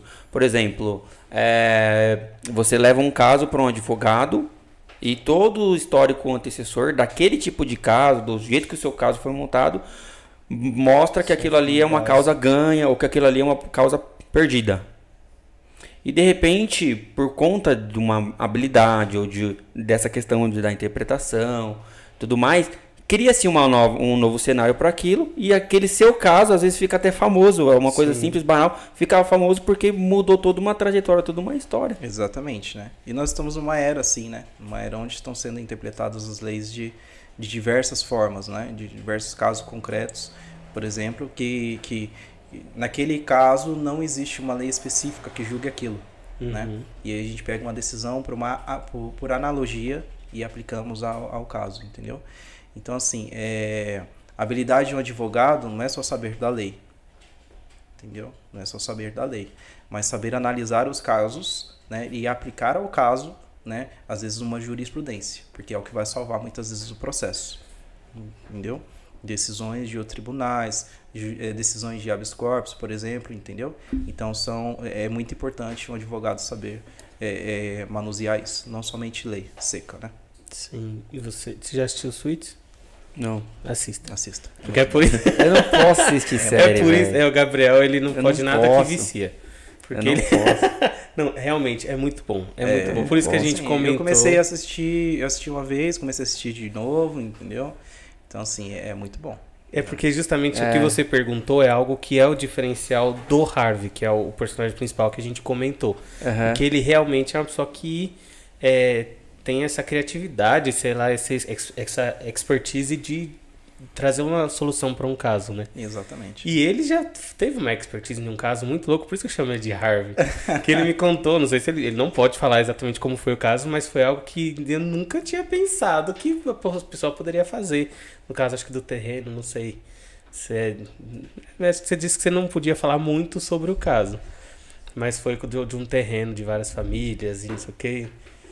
Rapaz, Tem contou vários, hein, desses é. casos. tem vários. Mas quando ele falou a resolução, eu falei, meu, como que ele pensou nisso? É. Não, tem algumas coisas, algumas manobras que a gente faz que às vezes até a gente mesmo se surpreende, né? Mas tiveram vários, vários, vários processos mesmo que às vezes eu olhava assim e falava, meu, eu vou perder. E aí eh, teve até um que eu lembrei do Harvard. Porque eu falava, o Harvard falava assim, meu, se for pra perder, eu faço um acordo. Então é isso, entendeu? Ou a gente, ou a gente eh, ganha ou faz o acordo, perder nunca, né? Aham. Então é mais ou menos isso mesmo. E, e vamos colocar aqui então aqui uma outra situação. E quando, tipo assim, o caso ele é extremamente concreto, tipo assim, não cabe esse negócio de, de, de interpretação, tá ali, cara. As provas, o caso, e o resultado ele sai totalmente contrário, e você sabe que isso foi feito exatamente porque quem, dá, quem deu a sentença ali simplesmente só quis mudar. Como que se recorre de uma coisa dessa? Existe esse tipo de mecanismo? Sim, é você, você diz assim, por exemplo, é, o cliente diz que é inocente e na hora aparecem as provas dizendo que ele não é? Não. Não? Mais ou menos assim. O cliente, ele realmente é inocente, as provas mostram que ele é inocente, não, não tem como, cabalmente ele é inocente.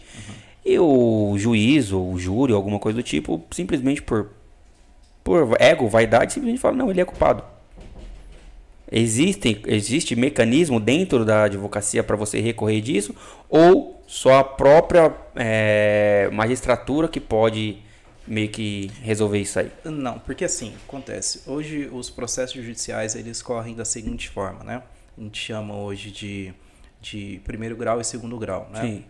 Então, o que acontece? É, normalmente nos primeiros, no primeiro grau, quem decide é um juiz, né? E no segundo grau, normalmente é ali o desembargador, né?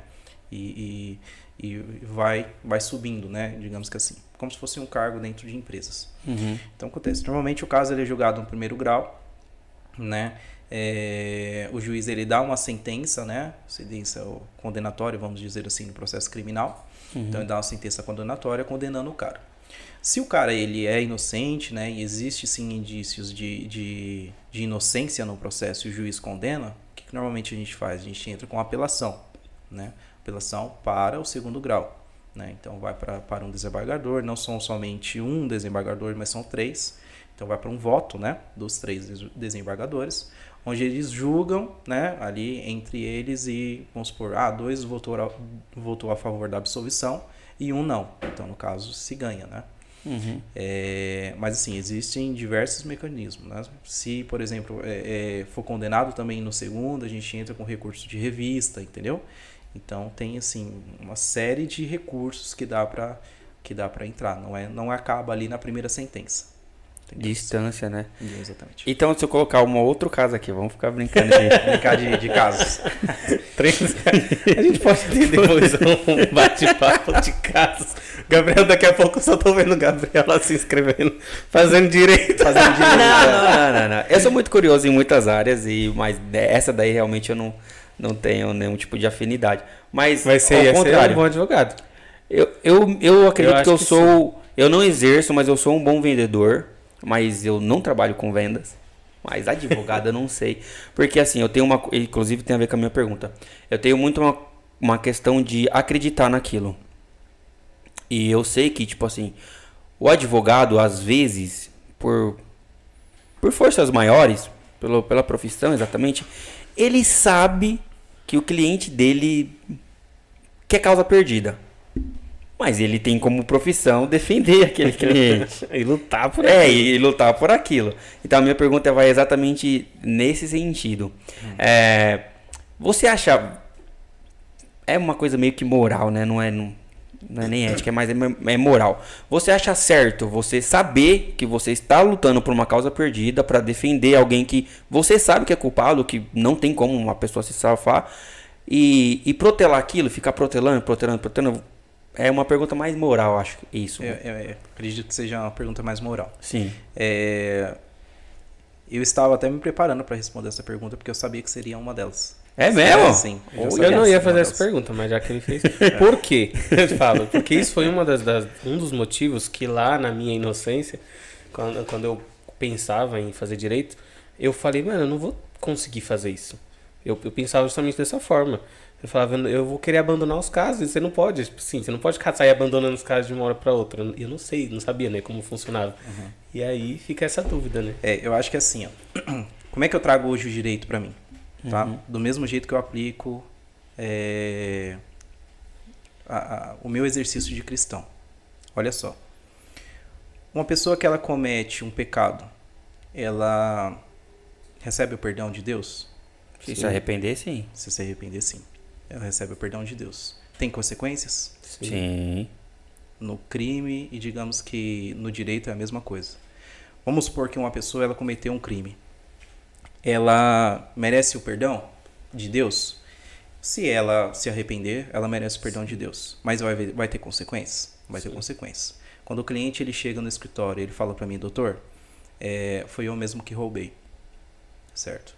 Se foi você mesmo que roubei, a gente vai confessar, você vai ter atenuante de confissão, você vai ter é, é, atenuante de, ser primário, por não, ter, não ostentar maus é, antecedentes, entendeu? Então a gente vai buscar aí para você a menor pena. Né? É isso que a gente vai buscar para você. Uhum. Você fez? Fiz. Tá arrependido? Tô, tô arrependido.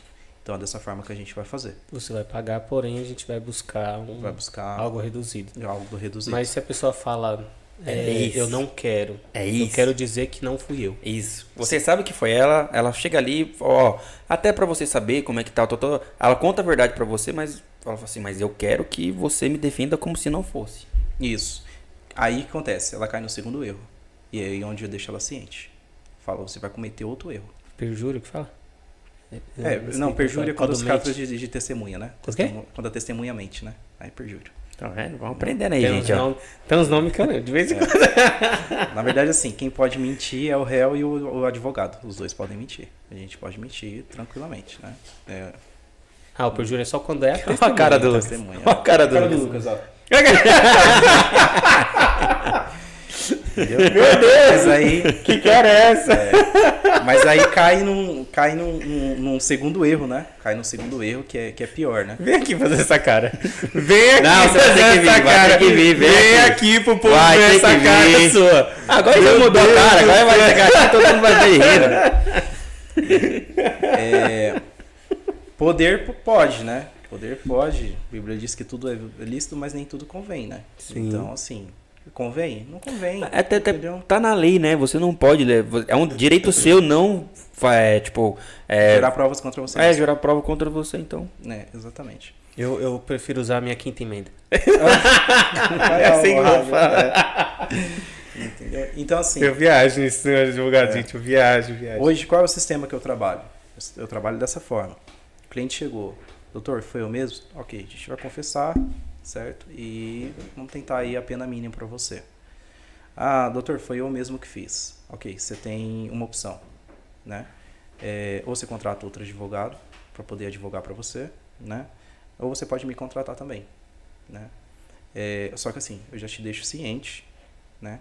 De que você, você corre grande risco de perder o processo, né? E ser condenado e ter uma pena pior do que se você confessasse. Você faz primeiro o trabalho de psicólogo, depois o dia de advogado. É. Dizem que o psicólogo sempre tem um pouquinho de. Aliás, um advogado sempre tem um pouquinho de psicólogo, né? Bom saber. Tudo, né?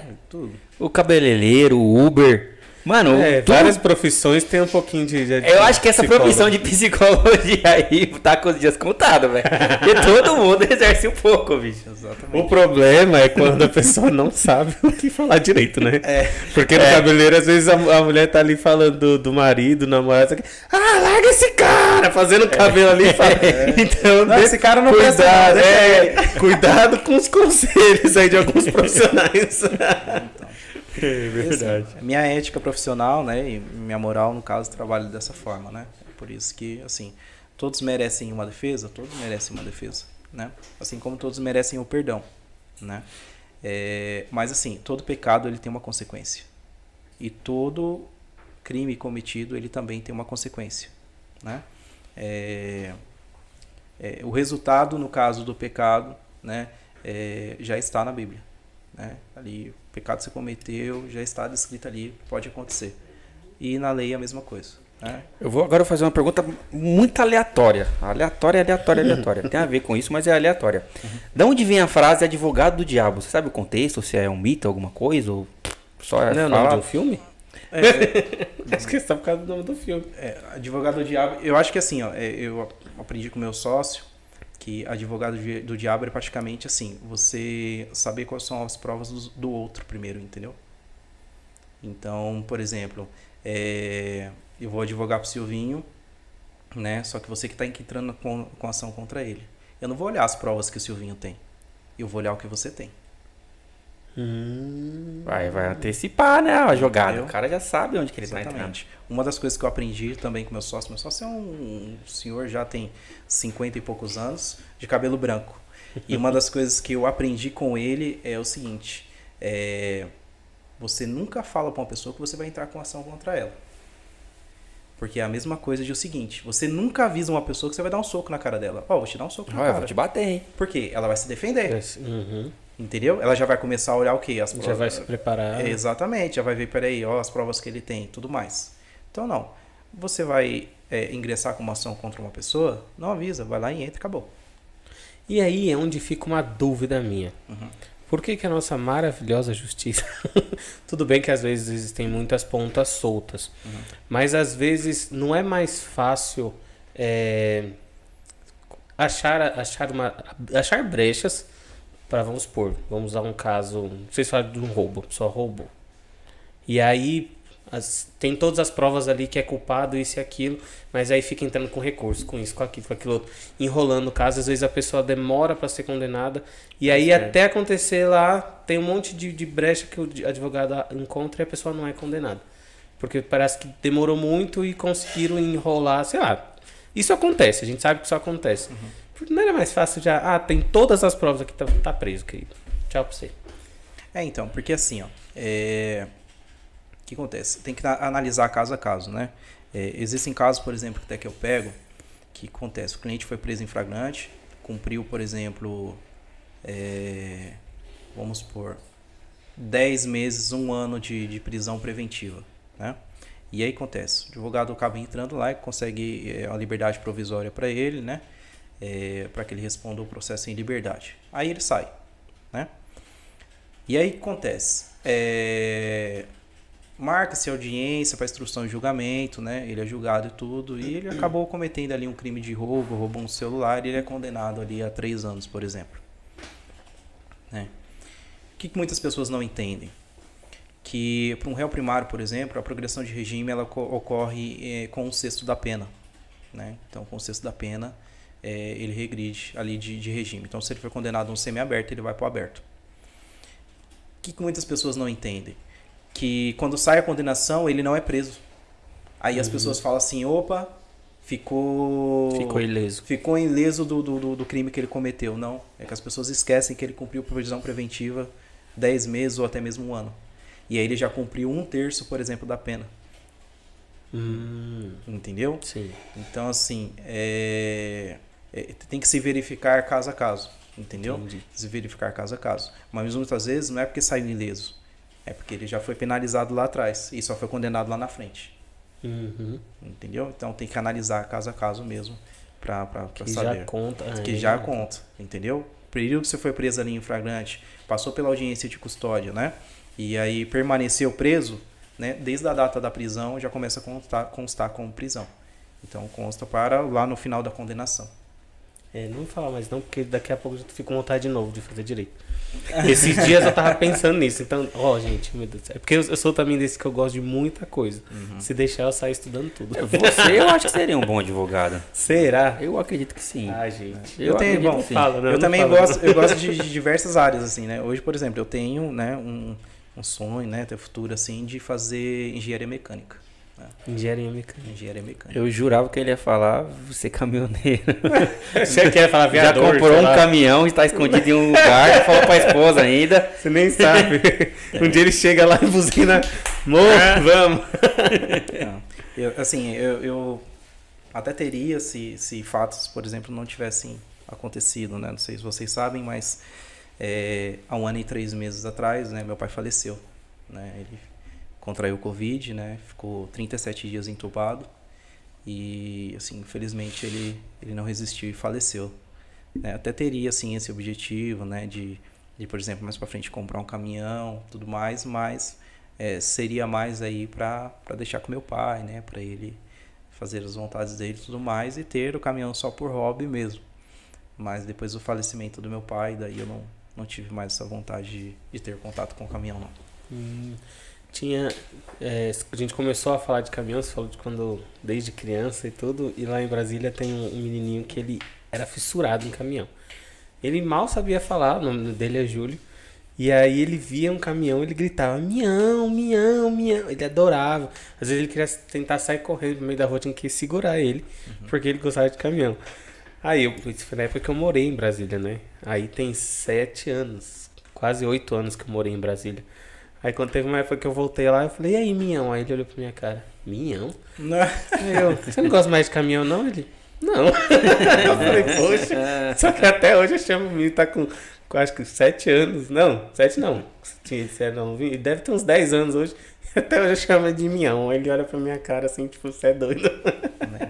Sonhos de criança, né? Sonhos de criança são bem inocentes, né? Sonhos Sim. de criança. E você imaginava que você ia entrar numa profissão que, assim, no começo, quando eu pensava em direito, não imaginava que, que eu poderia exercer o direito, por exemplo, e ajudar no meu ministério. Porque quando eu comecei a minha faculdade, de início, eu falei, Deus, eu quero algo que vai me ajudar no meu ministério. Eu quero trabalhar envolvido com a igreja, envolvido com a obra, e quero ter a minha profissão, mas eu quero que as duas se casem. Você pensou de alguma forma que isso poderia te ajudar? Porque hoje você trabalha, como você falou mesmo, ONG, igreja, você faz esses trabalhos que fazem parte do ministério. Você alguma vez fez esse link ou você nunca imaginou? Não, nunca imaginei. Nunca, nunca imaginei, né? É... Na verdade, quem despertou isso, né, até dentro de mim, foi o pastor Silvio, né? Uhum. É, chamou de... o pai Silvio, né? Porque é eu até falo isso para ele, que depois que meu pai faleceu, assim, ele virou um pai para mim, né?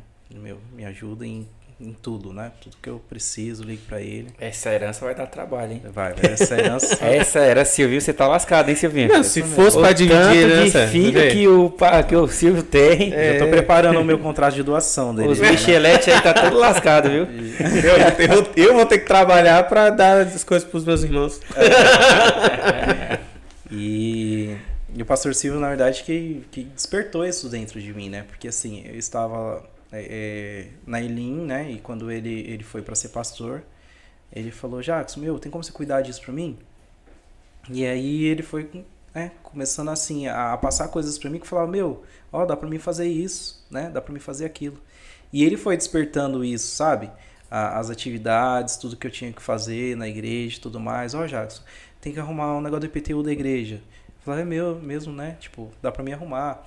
Então, ó, já tem arrumar a documentação aqui, ah, escritura aqui, ah, planta, ah, liberação, ah, alvará de, de, funcionamento e tudo mais. Eu falei, nossa, meu, é, eu acho que é isso mesmo que, tipo, eu tenho utilidade, né? Tenho utilidade no reino para isso.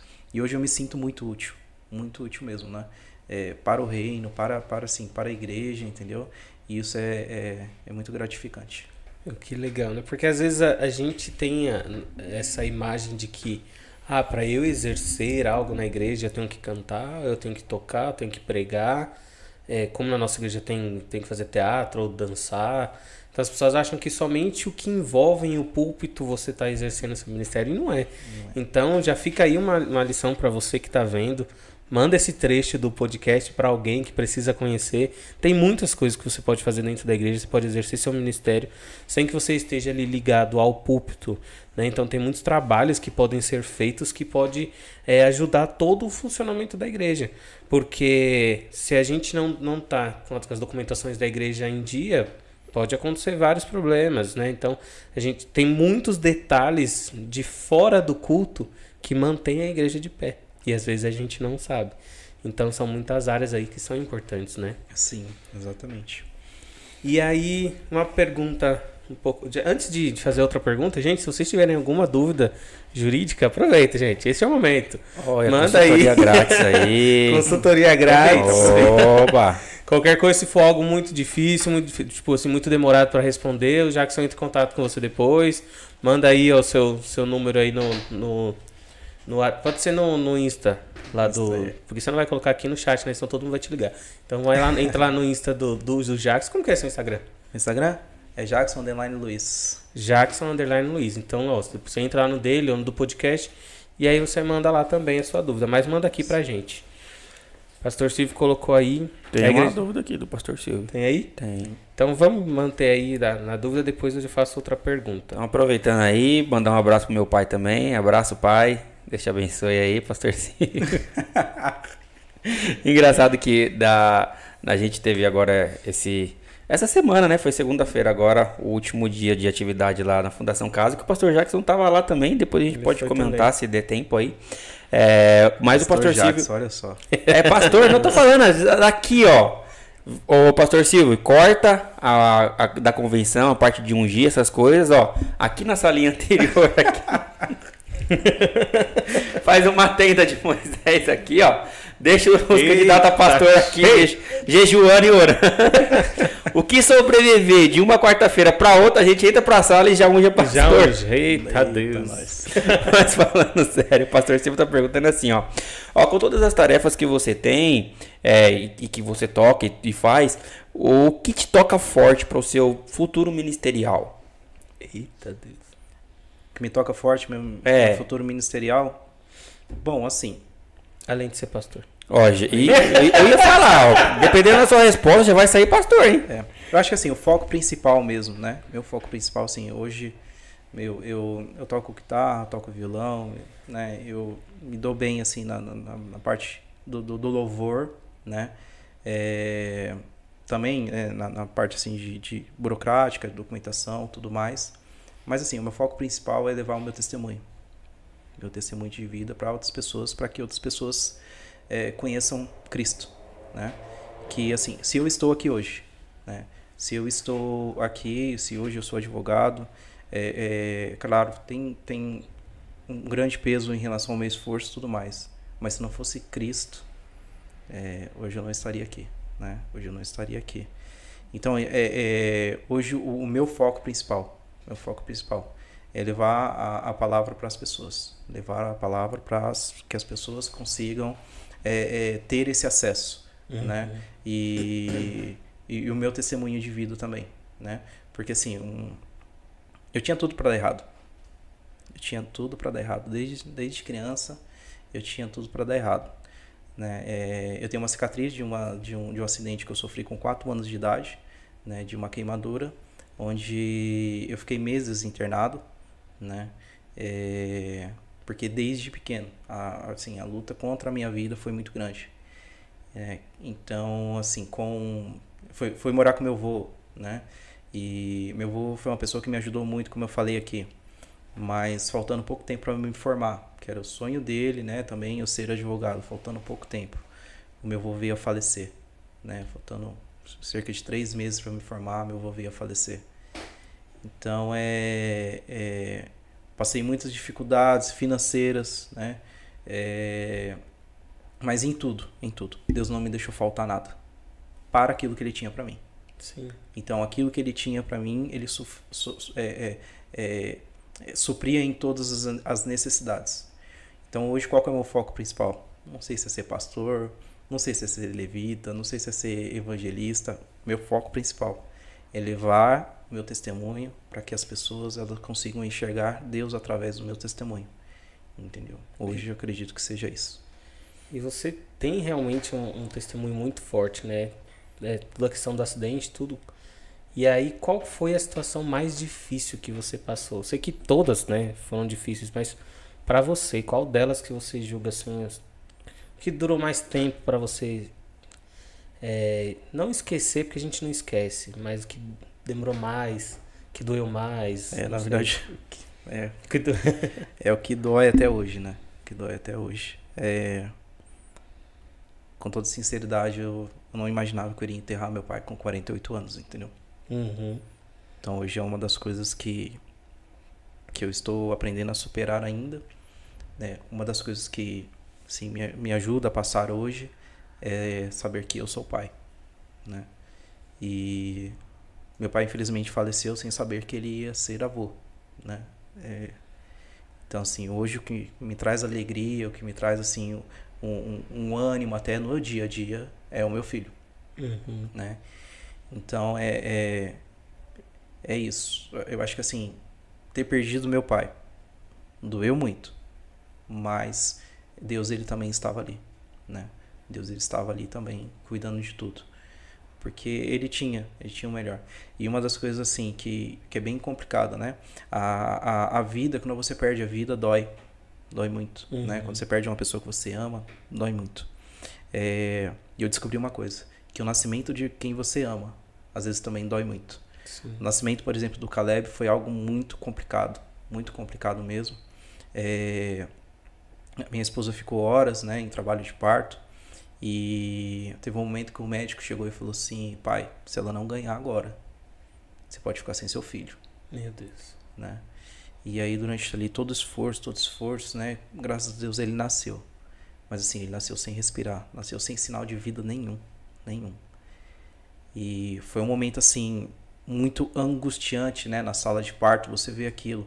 Você vê, meu, seu filho, né, nascendo, mas, meu, não dando nenhum sinal de vida. Nenhum meu sinal Deus. de vida. E aí o médico rapidamente já pegou ele do colo da minha esposa, já colocou em cima do, do da maca, assim, começou a, a, a, entubar o meu filho na minha frente, né? E ali foi um momento que eu me ajoelhei e eu falei, Deus, antes de ele ser o meu filho, ele é o seu filho. Me ajoelhei, tinha mais de sete, sete enfermeiras dentro do, do, do quarto, porque foi muito complicado, tinha muito enfermeiro, muito médico dentro do quarto, anestesista. E aí eu ajoelhei na frente de todo mundo. E eu gritei, eu falei, Deus, é... ele é seu filho. É, ele é meu filho, mas ele é seu filho. E aí eu falei para ele, faça né, o que o senhor quiser, está entregue em suas mãos. E aí é o momento onde a gente é, é, entende que sem Deus, sem o controle de Deus, nós não somos nada. E aí o médico levou ele para a UTI, né? E aí eu lembro que até a médica me chamou, falou, pai, o senhor vai ter que subir lá para UTI para assinar a documentação. E eu já fiquei muito ansioso porque é as mesmas documentações que eu assinei pro meu pai. Nossa. Porque quando precisou entubar o meu pai, eu precisei ir até o hospital para poder assinar a documentação autorizando. Uhum. E aí ela falou, ó, você tem que é, assinar aqui autorizando, porque tudo que for necessário fazer com seu filho, a gente vai ter que fazer com a sua autorização. Aí eu peguei, falei pra ela, falei, ó, infelizmente eu não vou assinar. E ela falou, por quê? Eu falei, não, porque eu perdi meu pai desse jeito. E eu não vou perder meu filho desse jeito também. E ela começou a conversar comigo, né, tudo mais. Aí veio até uma psicóloga, conversou comigo. Muito importante, né, também, né, o trabalho de um psicólogo, né. Começou a conversar comigo e me falou algo que foi assim. Falou, Jackson, é, o seu pai tinha um vírus que não deixava ele respirar. E o seu filho não. O seu filho ele quer respirar. E não tem nenhum vírus impedindo ele. Então você tem que saber que assim, que é, é, você precisa assinar para que você autorize né, o seu filho a respirar. E aí eu falei para ela, se for para autorizar o meu filho respirar, eu assino. E aí eu assinei toda a papelada, né? E aí comecei a orar com minha esposa, pedindo oração de todo mundo, né? É, eu chamo a, a, a Elim não só de uma igreja, mas de uma família. Porque nesse momento todos nós nos reunimos, todos nós, né, é, cada um no seu clamor ali, é, ajudando em oração. A gente começou a, a, a orar e aí a médica chegou e falou: ó, a gente vai desentubar. Se ele continuar respirando, amém. Se ele não continuar, infelizmente vocês vão perder o filho de vocês. Então foi um momento assim que eu falei: meu, é, eu não quero passar pela mesma coisa. Né? Tinha acabado de perder meu pai, entubado, e eu falei: eu não quero perder meu filho da mesma forma. Né? E graças a Deus ela desentubou. Caleb né, é, é, começou a respirar sozinho, né? A gente pôde visitar ele na UTI. Foram dias angustiantes, muito angusti- angustiantes mesmo, naquele hospital. Mas a gente sabia que em tudo Deus estava. A gente sabia que em tudo Deus ele ia fazer o melhor. Então acho que foi um período assim mais crítico da minha vida foi esse período entre a morte do meu pai e o nascimento do meu filho. Muito difícil. Um momento muito conturbado e você vê que é, né, a cara, isso é muito louco. Imagina você ter que decidir, porque tem que ser um responsável, né, que, que decide esse tipo de, de documentação e na sua cabeça tá falando assim, cara, como é que eu vou autorizar uma coisa que eu sei que não foi isso, né, que levou seu pai a falecer, mas é o mesmo procedimento, né? Como é que eu vou fazer o mesmo procedimento na vida de uma criança que tá ali nascendo, meu pai que já, tipo assim, teve toda uma vida, não passou por esse processo, um, o meu filho que nasceu agora, como que vai passar por isso? Mas é nesses momentos que a gente tem que olhar para Deus e agradecer pelo dom da vida, pela dádiva da vida. É, esse processo de perca é realmente muito. Só quem passa por isso sabe. Eu vou até comentar aqui uma coisa que eu vivi, que foi com a minha avó, né? Que eu perdi minha avó de câncer. E minha avó morreu de um jeito muito trágico, né? Nos braços da minha mãe, mas de um jeito muito trágico. Minha avó morreu. Só que antes disso, antes da minha avó morrer desse jeito tão trágico, ela teve um renascer de vida maravilhoso. Minha avó era uma al- alcoólatra, que era fazia vergonha para a família, inclusive para mim, e que Deus tirou da noite pro dia o álcool da vida dela. Minha avó viveu anos e anos livre dessa dependência química do álcool, outra vida, depois morreu de uma forma trágica. Mas até nisso a gente pode ver o agir de Deus. E eu vejo isso também na sua vida, já que eu sei que é, é difícil de segurar aqui, né? E difícil. reviver e, e esse momento todo. E engraçado que olhando pra você aqui agora, eu sei que isso não aconteceu só agora, você tá desde o começo do programa, o olho embarga e volta, o olho embarga e volta. Mas eu tenho certeza, cara, que isso é só Deus reafirmando é tudo que ele tem na sua vida. Eu tenho certeza que o seu filho aí também vai ter um chamado muito lindo e que vai depender muito da sua sabedoria, da sua provisão para que isso aconteça, cara. E tenho certeza que onde seu pai e seu avô estão, eles têm muito orgulho de você, cara. Amém, amém. Isso eu creio. Eu creio muito. E, assim, o que. é, me mantém nesse foco, sabe, de levar assim para as pessoas é, o que Deus fez na minha vida, o que Ele faz, né, todos os dias da minha vida, é exatamente isso. Saber que um dia nós todos iremos nos encontrar, Sim. né? E como é esperado esse grande dia, né? Que todos nós iremos nos encontrar, não terá choro nem ranger de dentes, mas será a, será a alegria do Senhor, né? E isso me, me dá ânimo, né? Porque eu não quero falar sozinho, Uhum. né? Eu quero que todos estejam lá, Sim. né? Nesse grande dia. E esse é o meu objetivo, né? O objetivo hoje de estar, né? Diante de Cristo é assim, contar o meu, meu testemunho, né? E contar essas coisas que aconteceram, mas não com a tristeza, mas com alegria, sabendo que, que Deus em todos os, todos os passos, todos os passos, Ele estava sempre num propósito, Sim. né? Que era o propósito que Ele, que ele tem para mim, que Ele tem, Cuidando em todos os detalhes. né? cuidando em todos os detalhes. Vou ler aqui uma E aí? mensagem da sua esposa, tá? A Merlin tá aqui no, no chat acompanhando, bem ativa. Ela falou assim, ó, o Caleb é a prova que Deus ainda faz milagres. Exatamente. Nosso menino.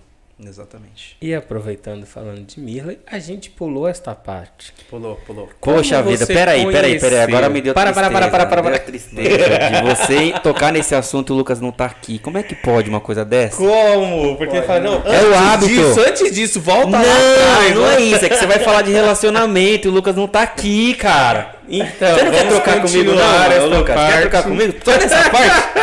Cara, até de uma cara dor no Lucas coração faz, aqui, bicho. A cara desse Lucas, meu Deus do céu. Não dá, não tem como.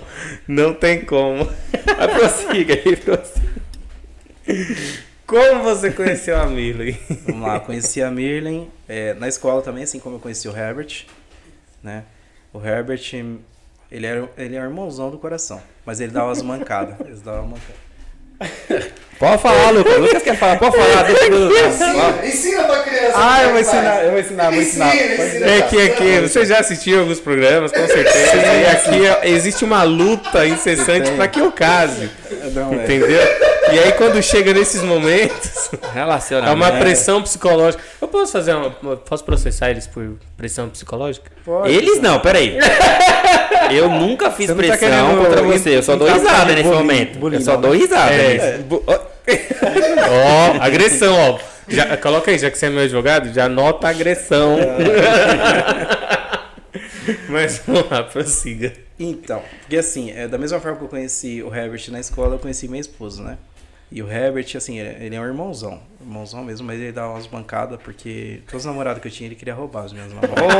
Olha, fora zóio. Olha a história! Ei, Herbert! Ele falou assim. Ele falava pra mim que não, que era coisa da minha cabeça, que eu era muito ciumento, que não sei Ah. o quê. Mas não, sei, mas não sei não, né? Não sei não.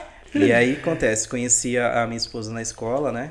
Ela tinha 16 e eu tinha 15. Ela é um ano mais velha que eu, né? Desculpa, amor, revelar sua, sua idade. É, mas ela é um ano mais velha. Então, a gente se conheceu na escola, eu com 15, ela com 16. E ela era católica, né? Católica e roxa. Roxa, mas roxa, roxa quase azul. né? Católica daquela de, de usar né, a cruz, fazer é, todas as liturgias da igreja católica, tudo mais, né? Católica, apostólica romana. Exatamente. E com ela, com ela era assim, ou namorava, ou namorava. Não tinha esse negócio de, de ficar não, né? E aí deu um trabalhinho, né? Pra, pra conquistar, né? Aquela parte, toda aquela parte romântica, que não sei o quê. E quem me ajudou foi o Sony Ericsson, Sony Ericsson? Quem que é isso? Celular? celular. Ah. Eu tava já pensando no irmão do Anderson. Sony Ericsson, eu falei, oxi. Sony Ericsson. O Ericsson. Eu falei, oxi, da onde que o irmão do chefinho foi lá na escola, lá, onde? Saiu do Grajaú, foi pro. Jacira. O Herbert, o Herbert tinha um celular, né? É. Que era o Sony Ericsson. E aí ele chegou na, na, na escola e falou assim, já você quer conquistar essa menina aí mesmo? Eu falei, quero, Herbert, quero. Meu, eu quero, quero namorar com ela, não sei o quê. Fala que esse celular é seu. Não, ele pegou e falou assim, ó, mostra essa música aqui pra ela. Aí ele colocou uma música no celular do Paulo Zucchim. Hum. Fala a música, seu olhar é como o brilho do sol. Ah, já. Ó. Já ouviu? Aí eu peguei e fui mostrar a música pra ela, né? Ah, quando eu mostrei a música pra ela, eu acredito que ela se apaixonou, né? Eu falei, meu, esse é o, esse é o cara, né? Olha. né? Sem esquecer que assim, né? Eu era o mais bonito da escola. Então, É o modesto também, o mais É, modesto. mais era mais, modesto. mais moderno, mais, mais lindo da escola. É. E na época era até engraçado porque assim, eu e o Herbert, a gente meio que fazia um trabalho meio que, que evangelístico já na escola, né? A gente meio que enganava o pessoal, né? O que, que a gente Oxe. fazia? É. A gente levava o violão pra escola, É. começava a cantar algumas músicas circulares, E depois juntava todo mundo, né? O pessoal começava a cantar. Depois a gente mudava pros louvores. Olha só. Então, assim, era bem legal o trabalho que o Herbert fazia na escola, né? Pra evangelizar e passar, né, assim, Deus pras pessoas, né? E aí ela, ela comenta até hoje que eu não cantava, eu gritava, né? Né? E aí, tempos depois, eu até fiz um curso, né, com o Hugo, pra tentar aprender a cantar, né? Tentar. E... E aí a gente começou a se relacionar, né, tudo. Só que assim, pra começar a namorar com ela foi bem complicado. Porque ela falou, ó, é, comigo tem que, que namorar, né? Depois tem que pedir pros meus pais, que não sei o quê. Eu falei, tá bom. Aí teve um dia que eu estava em Santa Amaro, eu fazia um curso de informática. Aí eu peguei e liguei pra ela, né? Isso eu tinha o quê? uns 16 anos. Aí eu liguei pra ela e falei, pra saber onde ela tava, né? E calhou de ela estar exatamente em Santa Amaro também. Hum. Olha Deus agindo, meu Deus irmão. agindo aí, ó. Aí eu fui, fui- perguntei pra ela, né? Mas onde você tá? Ela, não, eu tô aqui perto da igreja. Eu falei, então faz o seguinte, me espera aí que eu tô indo. Aí eu fui lá e encontrei ela. Falei, meu, agora, por onde que eu vou levar ela, né? Com 10 reais no bolso. Não conseguia pagar um Mac pra ela. Meu Vale coxinha. É. Falei, meu. Ah, mas na época tinha salgado de 50 centavos. em Santa Amaro? É, Ainda tem, não, tem de um real. entendeu? né? É. Não, daí na época, o que, que eu fiz? Eu falei assim, ah, já sei o que eu vou fazer. Eu vou levar ela no shopping, só que eu vou comprar um sorvete. É. Era mais em conta, né? Casquinha do É. Mac já. Então, aí eu fui e levei ela no shopping Boa Vista. Levei ela lá, sentei com ela, né? Nossa, todo formal. Que eu sou evangélico. Comigo também tem esse negócio de ficar não. Olha. Olha. Ali começou o advogado. E Ali começou o chamado da advocacia. falei pra ela. tem esse negócio também de ficar não. Comigo é- o negócio é sério, né? Namorar e a menina tem que ir pra igreja também, tal, tal, tal. Aí eu acho que ela começou ali, né? Se apaixonar, falou, não, esse cara aí é sério, né? Então acho que eu vou dar, um- vou dar, uma chance pra ele. Aí o que, que eu fiz? Eu tinha assistido o filme Prova de Fogo, né? E tem uma cena do filme que o cara ele pega tipo dois negócios de ketchup assim, ele junta. E aí ele fala, ó, tenta descolar aí, ele passa super bonde, né? Fala, tenta descolar aí, o outro não consegue. Aí ele fala assim, meu, relacionamento é assim, meu. Quando gruda, é pro resto da vida. Mas se você forçar e, que, e vai quebrar. E a parte de um vai ficar no outro. E a parte do outro vai ficar também no outro. Uhum. E aí eu falei isso pra ela. Falei, meu, ó, se for pra gente ficar junto, é pra ficar pro resto da vida e não desgrudar, não. Porque senão vai ficar um pouquinho de mim em você, você um pouquinho vai ficar, vai ficar em mim e não vai dar certo. Aí quando ela falou, quando eu falei isso pra ela, os olhos brilha- brilharam, sabe? Parecia Ia. um Xenon. A pastora falou aqui, ó. O pastor Silvio, cheio de chaveco. Cheio de chaveco, cheio de chaveco.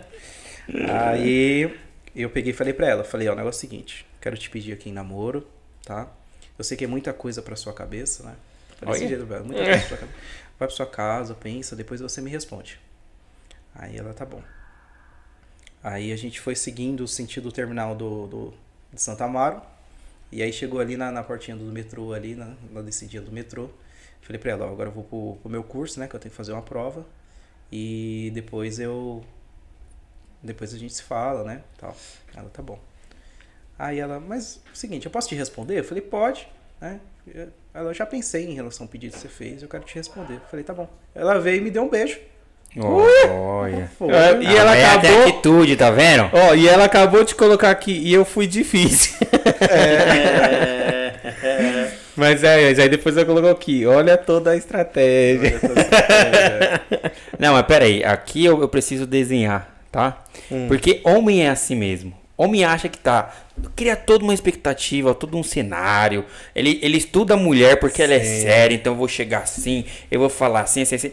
a mulher é objetiva e direta, fatal. isso Quando ela quer, a resposta dela não foi nem com cinco, não, já ela tascou logo um beijão. Tá, logo um beijo. Pois. Tá vendo? Foi. Ora, aí pois. eu fiquei até sem reação assim, falei, não, mas tá bom, tem que ir pro curso fazer a prova. Aí, meu, todo animado, eu fiquei todo animado. Resumindo, eu fui pro, eu fui pro curso. Errou tudo na prova? Não, eu fiz a prova em 10 minutos. Motivado, irmão. O cara tava na unção ali, Por filho. isso que eu falo que eu sou desfocado, porque eu não ia lembrar nada da prova, ia ficar só pensando. Eu fiz a prova em 10 minutos. É. Liguei pra ela, falei, onde você tá? Ela, eu tô no ônibus. Olha só, já saí do terminal. É. E eu tô no ônibus, vou chegar no primeiro ponto. Você fala, desce. Não, eu falei pra ela, tá bom. Irmão, eu saí correndo atrás do ônibus. Oxi! Foi, irmão. Eu saí correndo atrás do ônibus e entrei no ônibus no próximo ponto da frente. Você acredita? Tchau, gente. Ô, louco, bicho. Você acha que você corre? Tá Você vendo? acha que você. Não, mas naquela época era um palito. Não, mas espera, ela já tava no ponto do ônibus, você foi pro curso, fez, Fez a, a prova, prova, voltou, o ônibus correu. você correu pra pegar no outro. Como, como? Sim, porque ela tava esperando no terminal, o ônibus sair. Quando eu liguei pra ela, ela falou, o ônibus tá saindo agora. Entendeu? Ah, é verdade, Aí- tem, tem um delay, né? Tem aquela, Tem delay, aquela isso. espera incessante de um ônibus Aí sair. eu calculei assim na minha mente, falei, meu, vai dar tempo de eu correr e pegar um ônibus no próximo ponto. Aí eu corri. Ixi, pera aí, ó. Ah, já, já tem interpelação aqui, ó. Eita. Lê aí, Silvinho. Lê aí. Que Que ela- Ixi, o bicho Calma. pegou agora, hein? Fala aí. Fala depois de três meses o que aconteceu. Vixe, Maria. é isso aí, Migley. assim. Manda pra gente. então, depois de três meses, daí nesse dia a gente começou a namorar. Uhum. Começamos a namorar. É claro, correu uma maratona. Na maratona, né? Aí eu fui com ela, né? Nesse dia eu levei ela na casa dela, né? Dei uma migué porque eu não tava com medo de falar com os pais dela. Eu falei, eu vou deixar você na sua casa. Depois eu volto pra falar com seus pais. Uhum. Até hoje. Falei, bora. Mais ou menos, vocês vão entender o que aconteceu. Aí ela. A gente começou a namorar tudo mais. Meu, passou três meses, do nada, ela chegou em mim e falou assim, ó, não quero mais ficar com você. Já era, estamos terminando. Eita. Oxi. Foi, do nada. Do nada. Eu falei, ixi, será que tem outro na história? O Herbert foi falar que o celular era dele. No mínimo. Só o Herbert foi me entregar. Contar toda a minha estratégia. Se souber disso, ele vai ver. só. Aí ela pegou e terminou comigo. Eu falei, meu, não é possível que ela terminou comigo. Não, não, não é assim não. Terminar comigo. Ah, Vou terminar e, e tá tudo certo. Aí eu peguei e fui atrás dela de novo. Falei, não, terminar não, não sei o quê. Aí ela me deu mais uma oportunidade. Falou, não, tá bom então. Vamos, vamos tentar de novo, não sei o quê. Aí tá até hoje. Aí você foi falar com os pais dela. Não, Também não. não. Não fui falar não, irmão. É, Então. Ô, É porque, tem que assim, fazer ele agora. Então, o que Casado, aconteceu? 10 anos de casado. Eu sempre, eu sempre tive medo de falar com os pais dela, sempre tive, né? Lá no, no, no namoro. Aí o que, que eu falei pra ela? Eu falei, ó, não, mas já vai preparando seus pais, que não sei o que, né? Aí teve um dia que eu cheguei nela e falei assim, e aí, você falou com seus pais? Ela, ah, eu falei pra eles que você é meu namorado, que não sei o que. Aí eu falei, tá bom. Aí eu tive estratégia. Falei, eu não vou chegar lá e pedir. Se eles já sabem, eu só vou chegar lá e avisar. Aí lá vai eu, entrei na casa do meu sogro e da minha sogra. Falei, então, boa noite, tudo bom? Tudo. Então, é, Sou eu mesmo, Sou eu o namorado da sua filha. Olha. Isso ficou marcado até hoje. Até hoje ela fala pra mim, você, se você não pediu pros meus pais, você só avisou. É, você já chegou impondo já. É, mas ela já tinha preparado o caminho já, então é, ela ajudou bastante nisso daí. Mas hoje, assim, tenho um grande carinho pelo meu sogro e minha sogra. São verdadeiros, assim, pais também, né? Meu sogro é, é um cara que, meu, me ajuda demais. Demais, demais, demais. É um paizão. Hoje, se eu tenho minha casa lá construída em pé, foi por causa dele, né? Ele é meu, meu pedreiro preferido. Então ele faz as coisas que precisa fazer, ele me ajuda, me ajuda em todos os sentidos, conselhos, né? É, minha sogra também tem um carinho enorme pra mim, né? Ela vai lá pra casa, daí quer arrumar minhas camisetas social, porque eu uso muito social, né? Então ela quer arrumar minhas camisas, deixar tudo bonitinho, né? E ter um grande carinho por eles, por eles. É, falando disso, eu vou até dar um, um conselho aí pros jovens enamorados. Gente, não adianta ter medo e nem fugir da família. Até porque, se o que você está vivendo hoje for evoluir, a família vem de brinde. É, não não vai, você não é. vai tirar a menina do, do pai da mãe, ou o homem do pai da mãe. Vai ir de brinde. Então, se relacione com eles também. Por mais que tenha uma cara que não agrade, ou que você tenha medo, ou que você não seja maduro, se relacione. Eu vou contar pra vocês aqui um caso aqui. o meu Não, sogro. porque a gente já tá avançando. É rapidinho. A gente já tá É avançando nas rapidinho. horas. O meu sogro, o meu sogro, alguns meses antes de eu casar com a Bianca, chegou pra mim e falou assim, ó. Ele parou no portão da casa dele. Olhou no meu olho. A gente ficou conversando uns 10 minutos ali. Na hora de despedir, ele olhou no meu olho e falou assim: Gabriel, vou contar uma coisa pra você. Na vida, existem pessoas que a gente gosta e a gente, existem pessoas que a gente torce. Eu torço muito por você. Nossa. Mas eu não culpo ele disso. Sabe por quê? Porque revendo a minha história, eu lembro que eu realmente na casa dele era um intruso. Eu só ia lá por causa da Bianca. Eu não fazia questão nenhuma de conversar com eles, de interagir com a galera que tava lá. A família Sintra hoje em dia, eu, hoje eu tenho um relacionamento com eles que eu construí depois de muito tempo. Mas na época eu fazia questão de me esconder. E isso não adianta, gente. Se, se evoluir, você vai precisar.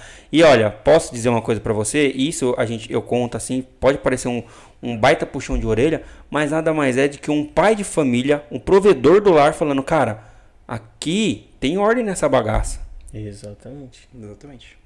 Entendeu? Então era um Não é era um- bagunçado. não é bagunçado, é uma linha direta, mas hoje eu entendo, né, isso. E sinto muita saudade. Dinho era um cara ímpar. É isso Isso aí. aí. Bom, estamos partindo para o fim, infelizmente. Estamos partindo. Infelizmente. Infelizmente. Passou já rápido, hein? deu. Voa. É isso que a gente Boa. sempre fala, que parece que duas horas é uma eternidade, quando você vai ver, ó, já fui. Passa rapidinho. Mas eu não posso deixar de falar aqui rapidamente que a irmã Arlete mandou uma mensagem aí pra gente, dizendo, Silvinho fala do delícias de vó, empadas e bolos. Gente, Ai, que fome. se eu tiver que falar da, da empada, eu não gosto de empada, mas eu amo a empada da irmã Arlete. Existe um negócio desse? Eu, eu não, geralmente não porque toda vez que eu comia empada, eu ficava aquele negócio seco na boca, eu falava, ah, eu não gosto de empada. Quando eu comia da Arlete, eu falei, gente, é diferente esse negócio aí. Esse negócio é bom. É que às vezes Tem precisa duas, eu- tem duas pessoas que fazem empadas que eu gosto muito.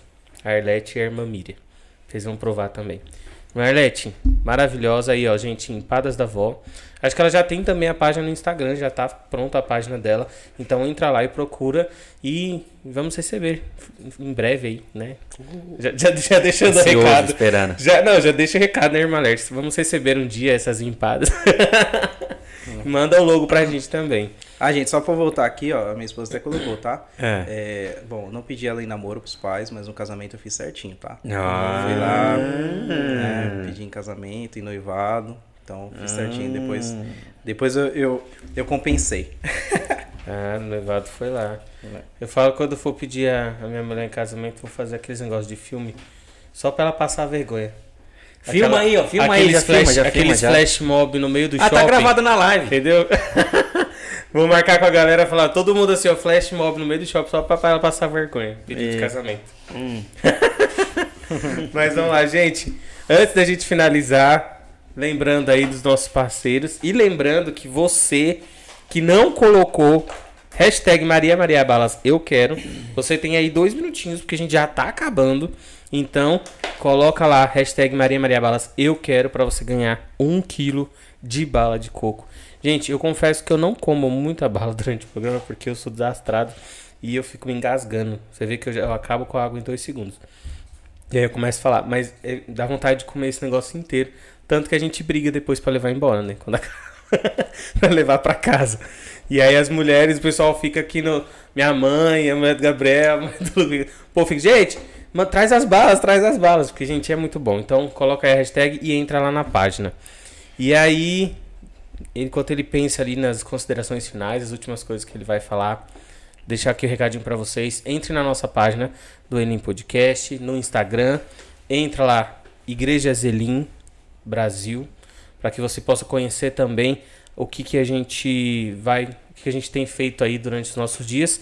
E lembrando que dia 6 de agosto, daqui menos de duas semanas, meu Deus, estou nervoso.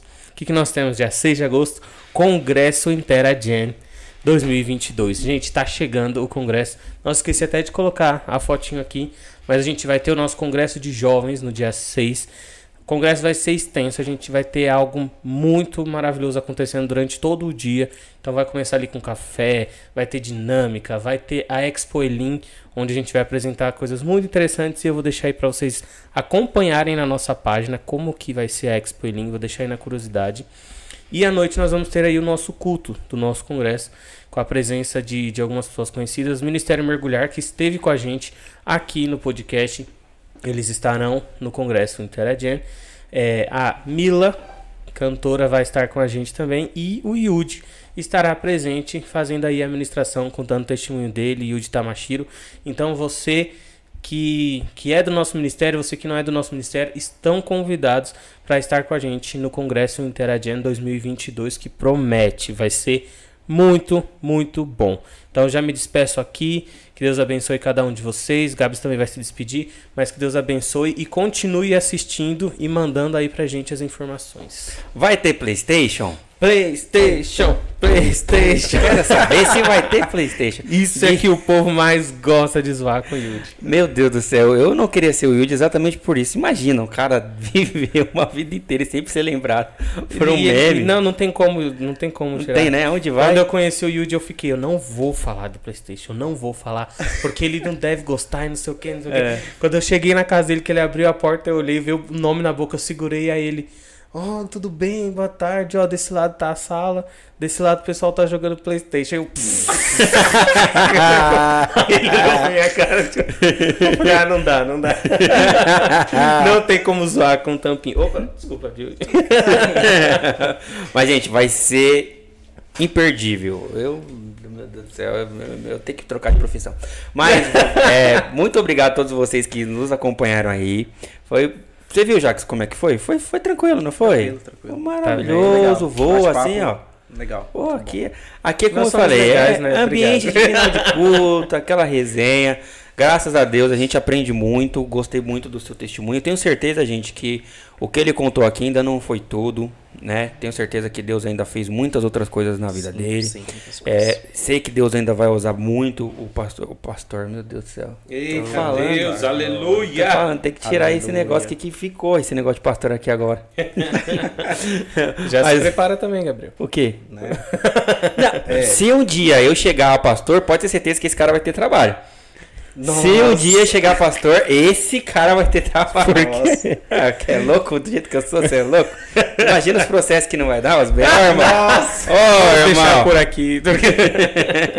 Mas brincadeiras à parte, Jackson, que Deus te abençoe. Você que sentiu falta do Lucas aí na nossa live aí, fica tranquilo, daqui a pouco ele vai aparecer aí fazendo a live do sorteio do Maria Maria Balas. O Exatamente. Lucas vai ser o protagonista aqui da nossa live. Exatamente. Fazendo esse sorteio para todos vocês. Um beijão, fiquem com Deus. Obrigado pelos comentários. Obrigado pelo Pix. Se não fez ainda, volta lá, tá o QR Code aí. Pode fazer a qualquer momento aí, tá bom? E Jackson, fique à vontade agora para fazer suas considerações finais e se despedir da galera que tá nos acompanhando. É, bom, primeiramente eu quero eu quero parabenizar vocês pelo trabalho, né? É, assim, sensacional, né? Sensacional. É, levar a palavra de Deus, levar o testemunho das pessoas, né? Os conhecimentos, as, as experiências, né? Até espirituais através desse trabalho. Então quero parabenizar todos vocês, toda a equipe, né? Que, que estão, né? Nos bastidores. É, quero agradecer também, né? Ao pastor Silvio, né, ao, ao, Herbert, que foram, assim, ferramentas principais para que hoje eu estivesse no ministério, né? Então, é, eu quero, quero agradecer muito, assim, de coração mesmo, né? E todas as pessoas que não desistiram de mim, né? Porque hoje, né, se eu estou, né, diante de- da, da presença de Deus, se eu estou no ministério, porque pessoas não desistiram de mim, pessoas é, investiram em mim, né? É, então, assim, é, eu acho que isso é igreja, isso é corpo, né? Isso é, é o corpo de Deus. Né? Quando a gente vê um membro que ele está, que ele está ali é, é, com dificuldade, a gente faz de tudo para que para que a gente venha solucionar. Quando você está com uma dor no braço, né? Você vai no médico para tentar solucionar aquela dor, né? Você não pensa em arrancar o braço. Você pensa em solucionar a dor, né? Então, é, hoje, se eu estou né, e faço parte deste corpo, é porque pessoas investiram em mim e eu quero agradecer muito, muito mesmo por fazer parte dessa família. Né? Quero agradecer a todas as pessoas que assistiram, né? as pessoas que acompanharam, né? que acompanham também a minha história no dia a dia. E assim, eu me coloco também à disposição para me contar esse testemunho, né? porque aqui eu resumi muito, né? É, são 27 anos de vida. Né? E não dá para contar em duas horas, não dá. Passei por muitas coisas, né? passo por muitas coisas no dia a dia ainda, né? que a gente vem, vem vencendo todos os dias, né? É, é, sempre com a, com, a, com a força de Deus, né? com a sabedoria de Deus. Então é isso. Quero agradecer a noite, meu. Foi sensacional. Quero ser convidado outra, outras vezes, tá bom? Com certeza. Tá? Mas é isso, gente. Boa noite. Obrigado a todos vocês que, que assistiram, né? É, compartilhem esse trabalho, né? Que, que não é apenas um podcast, mas isso daqui é a palavra de Deus. É de Pera. Elias, não, não finaliza não, Elias, pelo amor de Deus. Pera aí, rapidinho. Vou mandar só um beijo pra Mid. Obrigado, Mid, pelo com elogio. Mid. E vamos finalizar aqui com a mensagem da sua digníssima esposa, tá bom? Oh, glória. Ó, ela mandou aqui, ó, história de vida que vai de um extremo ao outro. Eu te admiro muito, marido. Ó, aqui, ó. Oh, Ó o olho do menino quando como é que tá Oh. quando vê a mensagem da mulher. Meu Deus do céu. Gente, obrigado por Tchau, tudo, tá? gente. Fique com Deus. Fica com Deus.